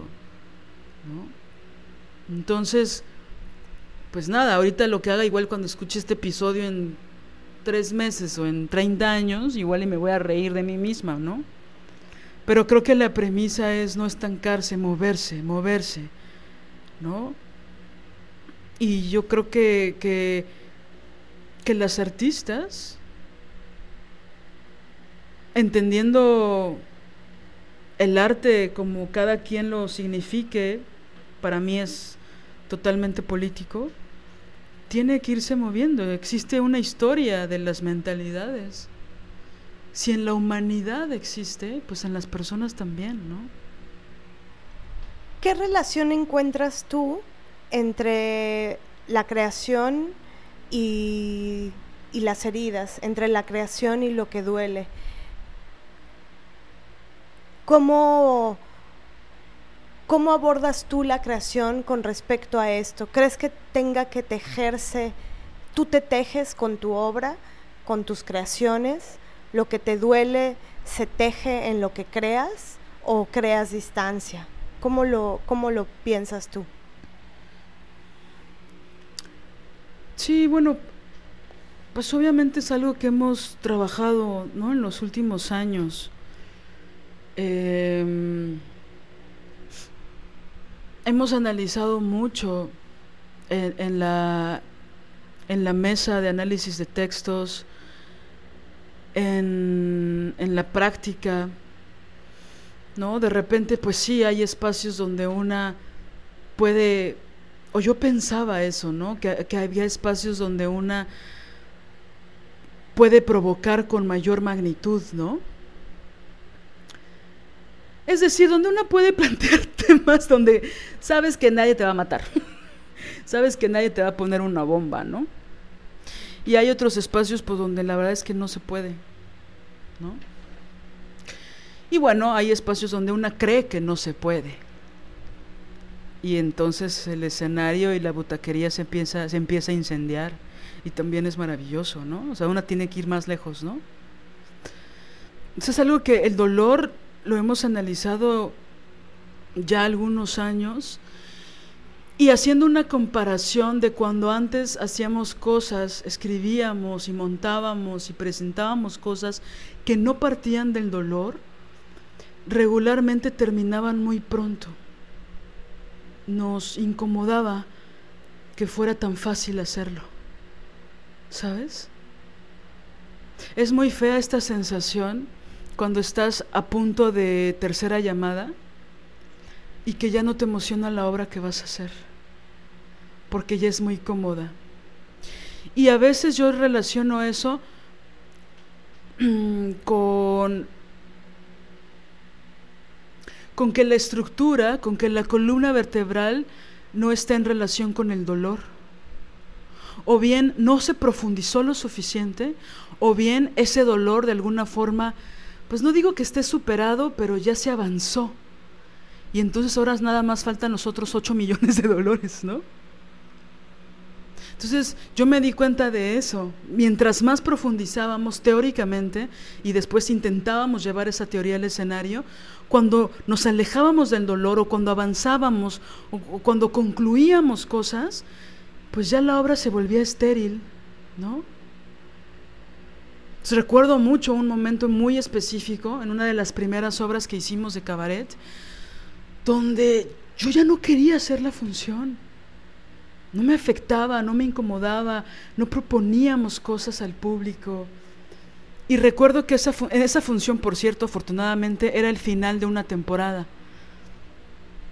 Y cuando acabó la función, yo hice una junta con, con los creativos de, en el camerino y les dije, oigan, esta es la última función que voy a dar.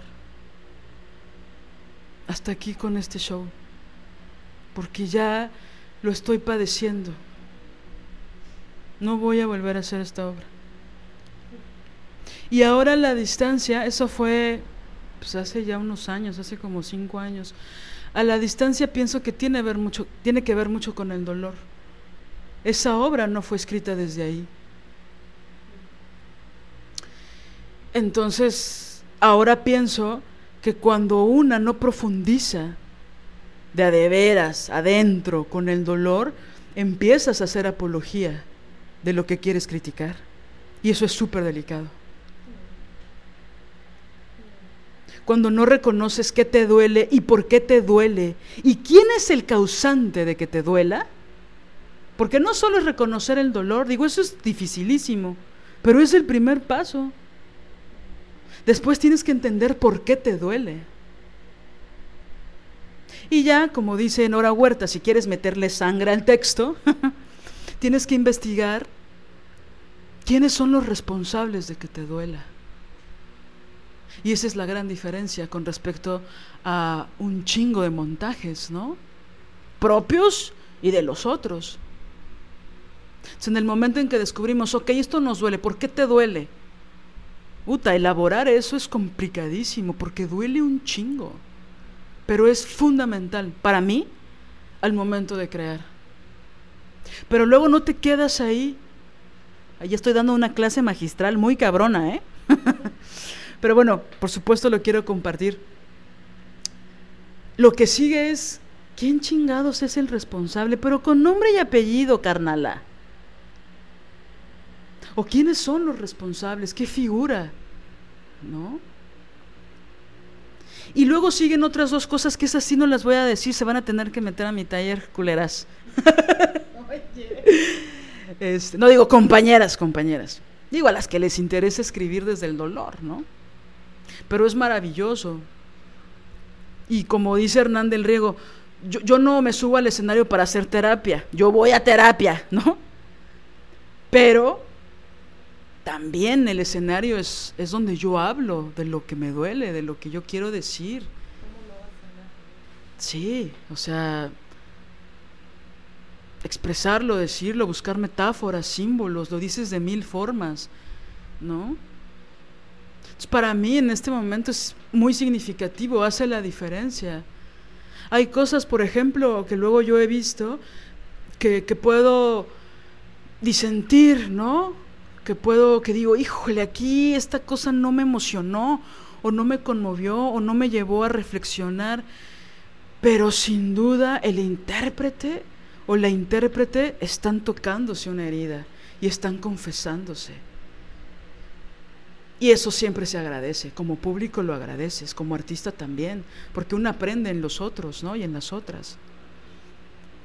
recuerdo mucho una obra de una actriz que admiro mucho, que no quiero decir quién es porque no voy a decir algo tan bueno, pero el montaje no me parecía muy bueno. El texto era como raro, como que no profundizaba, se iba por la tangente del conflicto familiar híjole, pero la actriz que lo hacía, era impresionante su trabajo, era interesantísimo su comentario político que ella hacía como artista y aparte su técnica dancística era gloriosa, entonces ella ocupaba todo su instrumento para salvar el barco de esa obra y era maravilloso verla. Era impresionante verla, decías, wow esto valió la pena porque ella estaba entregada a hacer este comentario, a ella poner su voz en esa obra. Y veías que ella creía en el proyecto y eso siempre es maravilloso, ¿no? Entonces yo pienso que es eso, cuando una no va profundo, cuando una reconoce la herida y decide irse por la tangente, pues no ocurre, no ocurre, no llega. Y una sabe, una llega al camerino y, llega derrotada. O llegas a tu casa, ¿no? Te haces la cenita y algo no pasó. Y hay veces donde se acomoda el alma. Y entonces cenas, no sé si a ti te pasa después de una función que te da un chingo de hambre, ¿no? Y entonces cenas como si fuera el último banquete de Dionisio, ¿no? O sea, es una cosa, wow. Hoy se acomodó el alma, carajo. Hoy lo dije. ¿No? ¿Qué es para Liliana? Ya vamos, vamos a ir cerrando, pero te quiero preguntar tres cosas más. Una, ¿qué es la radicalidad para ti? Y ¿cuáles son las siguientes investigaciones que vas a hacer, creativas, artísticas? Pero eso ya lo dije, mané. Híjole, qué fuerte la radicalidad. Lo primero que pensé es que la radicalidad es amor. Es mucho amor, ¿sabes? Pero amor chingón. No medio amor, no medio me gustó, medio me enamoré. No, no, no, no, no. Estoy hablando de amor. Estoy hablando de profundidad. Estoy hablando de decir, híjole, ya vi el abismo. Me voy a aventar. Chingue su madre, a ver qué pasa. Quiero crecer. Quiero construir ahí. Quiero poner mi vida ahí. Para mí la radicalidad es amor, es el amor de voy a defender a esta mujer a la que le creo.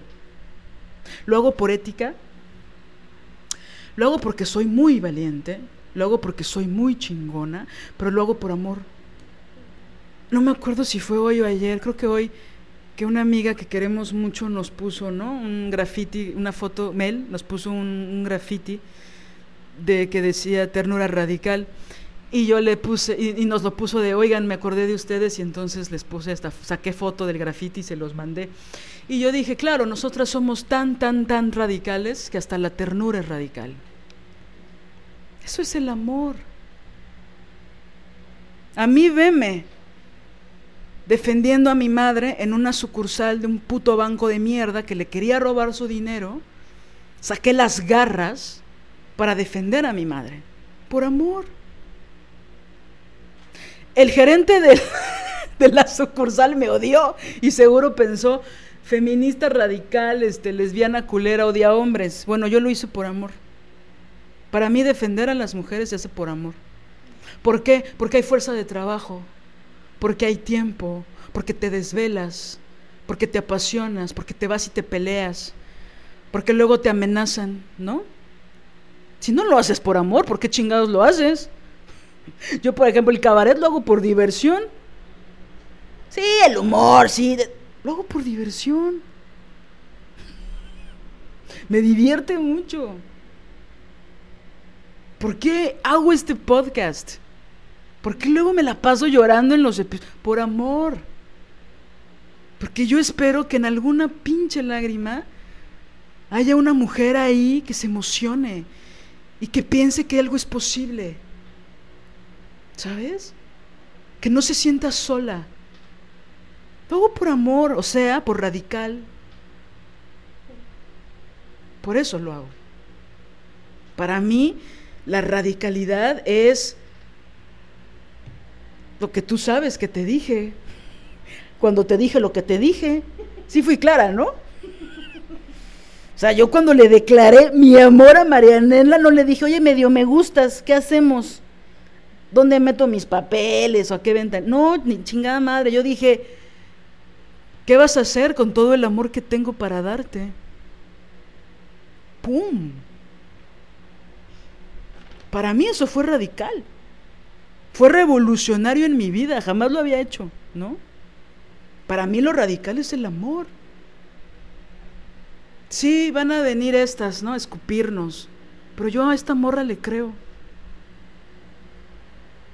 Y voy a llevar esto hasta las últimas consecuencias.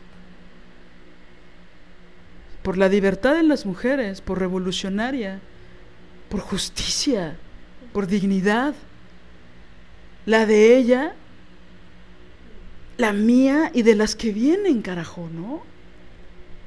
Esto no se hace por, por narcisismo, ni por egolatría, ni por soberbia, ni por ser snob ni por odia hombres. Esto se hace por amor, chinga. ¿Sabes? Entonces luego nos dice, no, pero es que sí, no. Pero a ver, maestra, teóricamente para usted, pues se habla del extremismo, ¿no? Se habla de que las radicales son extremas, son violentas, son kamikazes, son... Bueno, esos son los efectos secundarios y muchas veces eso no es cierto. Yo esto lo hago por amor. Porque si me tengo que desvelar dar, haciendo retroalimentaciones a compañeras que se aventaron a mandarme textos mega chingones, mega profundos, pues lo estoy haciendo por amor, por dignidad. Si pasa o no pasa, pues no sé, eso ya depende de, las otras, depende del calor, del frío, de, del PRI, del PAN. de morena. No sé qué va a pasar. Yo lo hago por amor. ¿Sabes?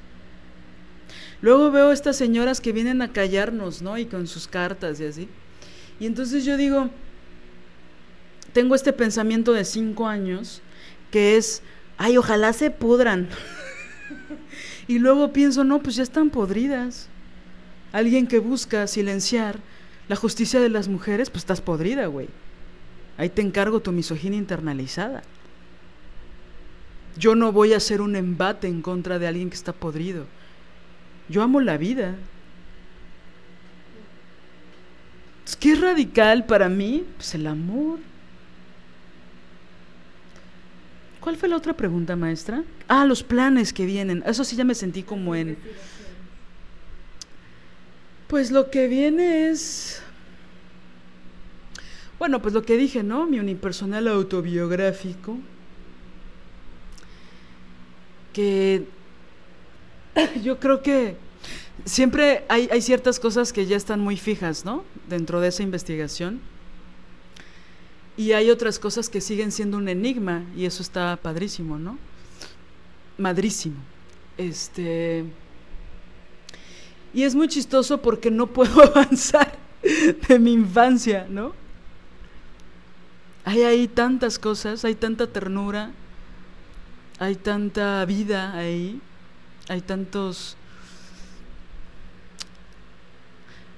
no sé, tanta, tanta fortuna, tantos caminos, ¿no?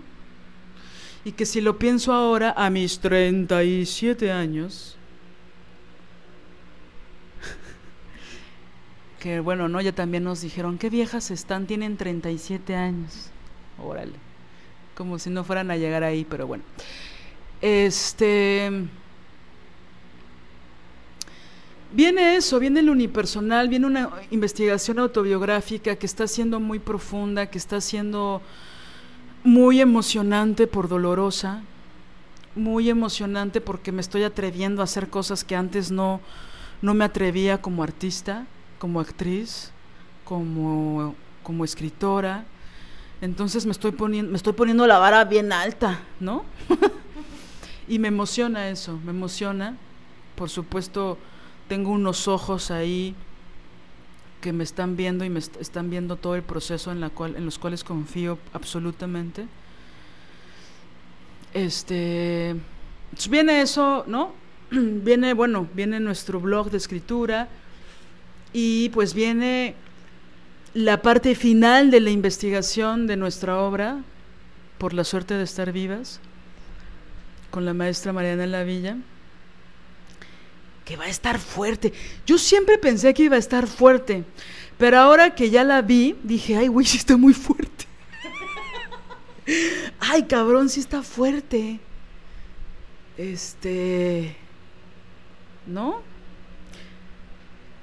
Pero pues ahí estamos en eso, ¿no? Viene, fíjate que hay algo que no te he dicho, es un secreto que te tengo y lo voy a decir públicamente. Eh, estoy escribiendo poemas. Es muy chistoso porque cuando quiero escribir novela me sale dramaturgia y cuando quiero escribir dramaturgia me sale poesía. Es una cosa muy fea, muy fuerte o muy maravillosa, no lo sé. Sabel seguro me regañará por esto que acabo de decir, me decir, no, no sé qué, bueno. Este, pero estoy, estoy, o sea, dije, bueno, ya voy a hacer mi pinche libro de poemas, chingue su madre, ¿no? Entonces, también estoy haciendo ahí cosas escondidas Creo que soy poetisa de closet, una cosa ahí rara. De tantos closets a las que una como lesbiana tiene que salir. Ah, porque eso quiero decirlo rápido. Cuando una lesbiana sale del closet, no crean que sale una vez. Sales toda tu vida del closet. Todo el tiempo. Y eso es duro, ¿no? A veces. Salir, ¿no? Y sales a los 15 años y luego a los 19. Y luego a los 19 y medio y luego a los 20, a los 21 y vas al súper y tienes que salir del closet y pides trabajo y tienes que salir del closet otra vez. O sea, es fuerte. Empiezas a, e, entras a tu círculo de lectura y tienes que salir del closet otra vez. Bueno, ahorita me acordé de eso. Este y viene otro proyectazo que ese sí no quiero hablar, porque apenas está cocinando muy cabrón, de mucha desobediencia, pero pues eso, ¿no? Siguen las clases, ¿no? Sigue el aprendizaje, sigue pues sigue la investigación, ¿no? ¿Qué le dirías a Liliana de 8 años? ¡Lo logramos! ¡Lo logramos! Ya vivimos en el mar. Y hacemos lo que más amamos. Y estamos con una mujer maravillosa. ¡Lo logramos! Bueno, pues es eh, tremendamente la de Liliana. es eh, para mí muy bello, muy profundo y me vulnera mucho en el hermoso sentido de la palabra vulnerabilidad escucharte y, y que nos compartas cosas tan importantes de tu vida, de tu pensamiento, de tus reflexiones, de tus heridas y del camino que has andado en tu maravillosa vida. Te amo y te admiro mucho. Muchas gracias, Lili. Liliana Papalotl. O como dice Noralí Gago, Liliana Papalotti, porque en Argentina soy Papalotti, en México soy Papalotti. Solo por hoy, solo por hoy, solo por hoy. Vamos a ver, vamos a ver. Oigan, solo por hoy cuestionen la cajita en la que a veces nos metemos. Porque a veces tiene la forma de un anillo de compromiso que no debiera ser. Chao. Chao, chao. Si deseas apoyar este proyecto, puedes hacerlo en nuestra cuenta de PayPal desobedientesguerrilla.gmail.com. Cualquier aportación es bienvenida. Música original de Alina Maldonado, diseño original de Ori Jane.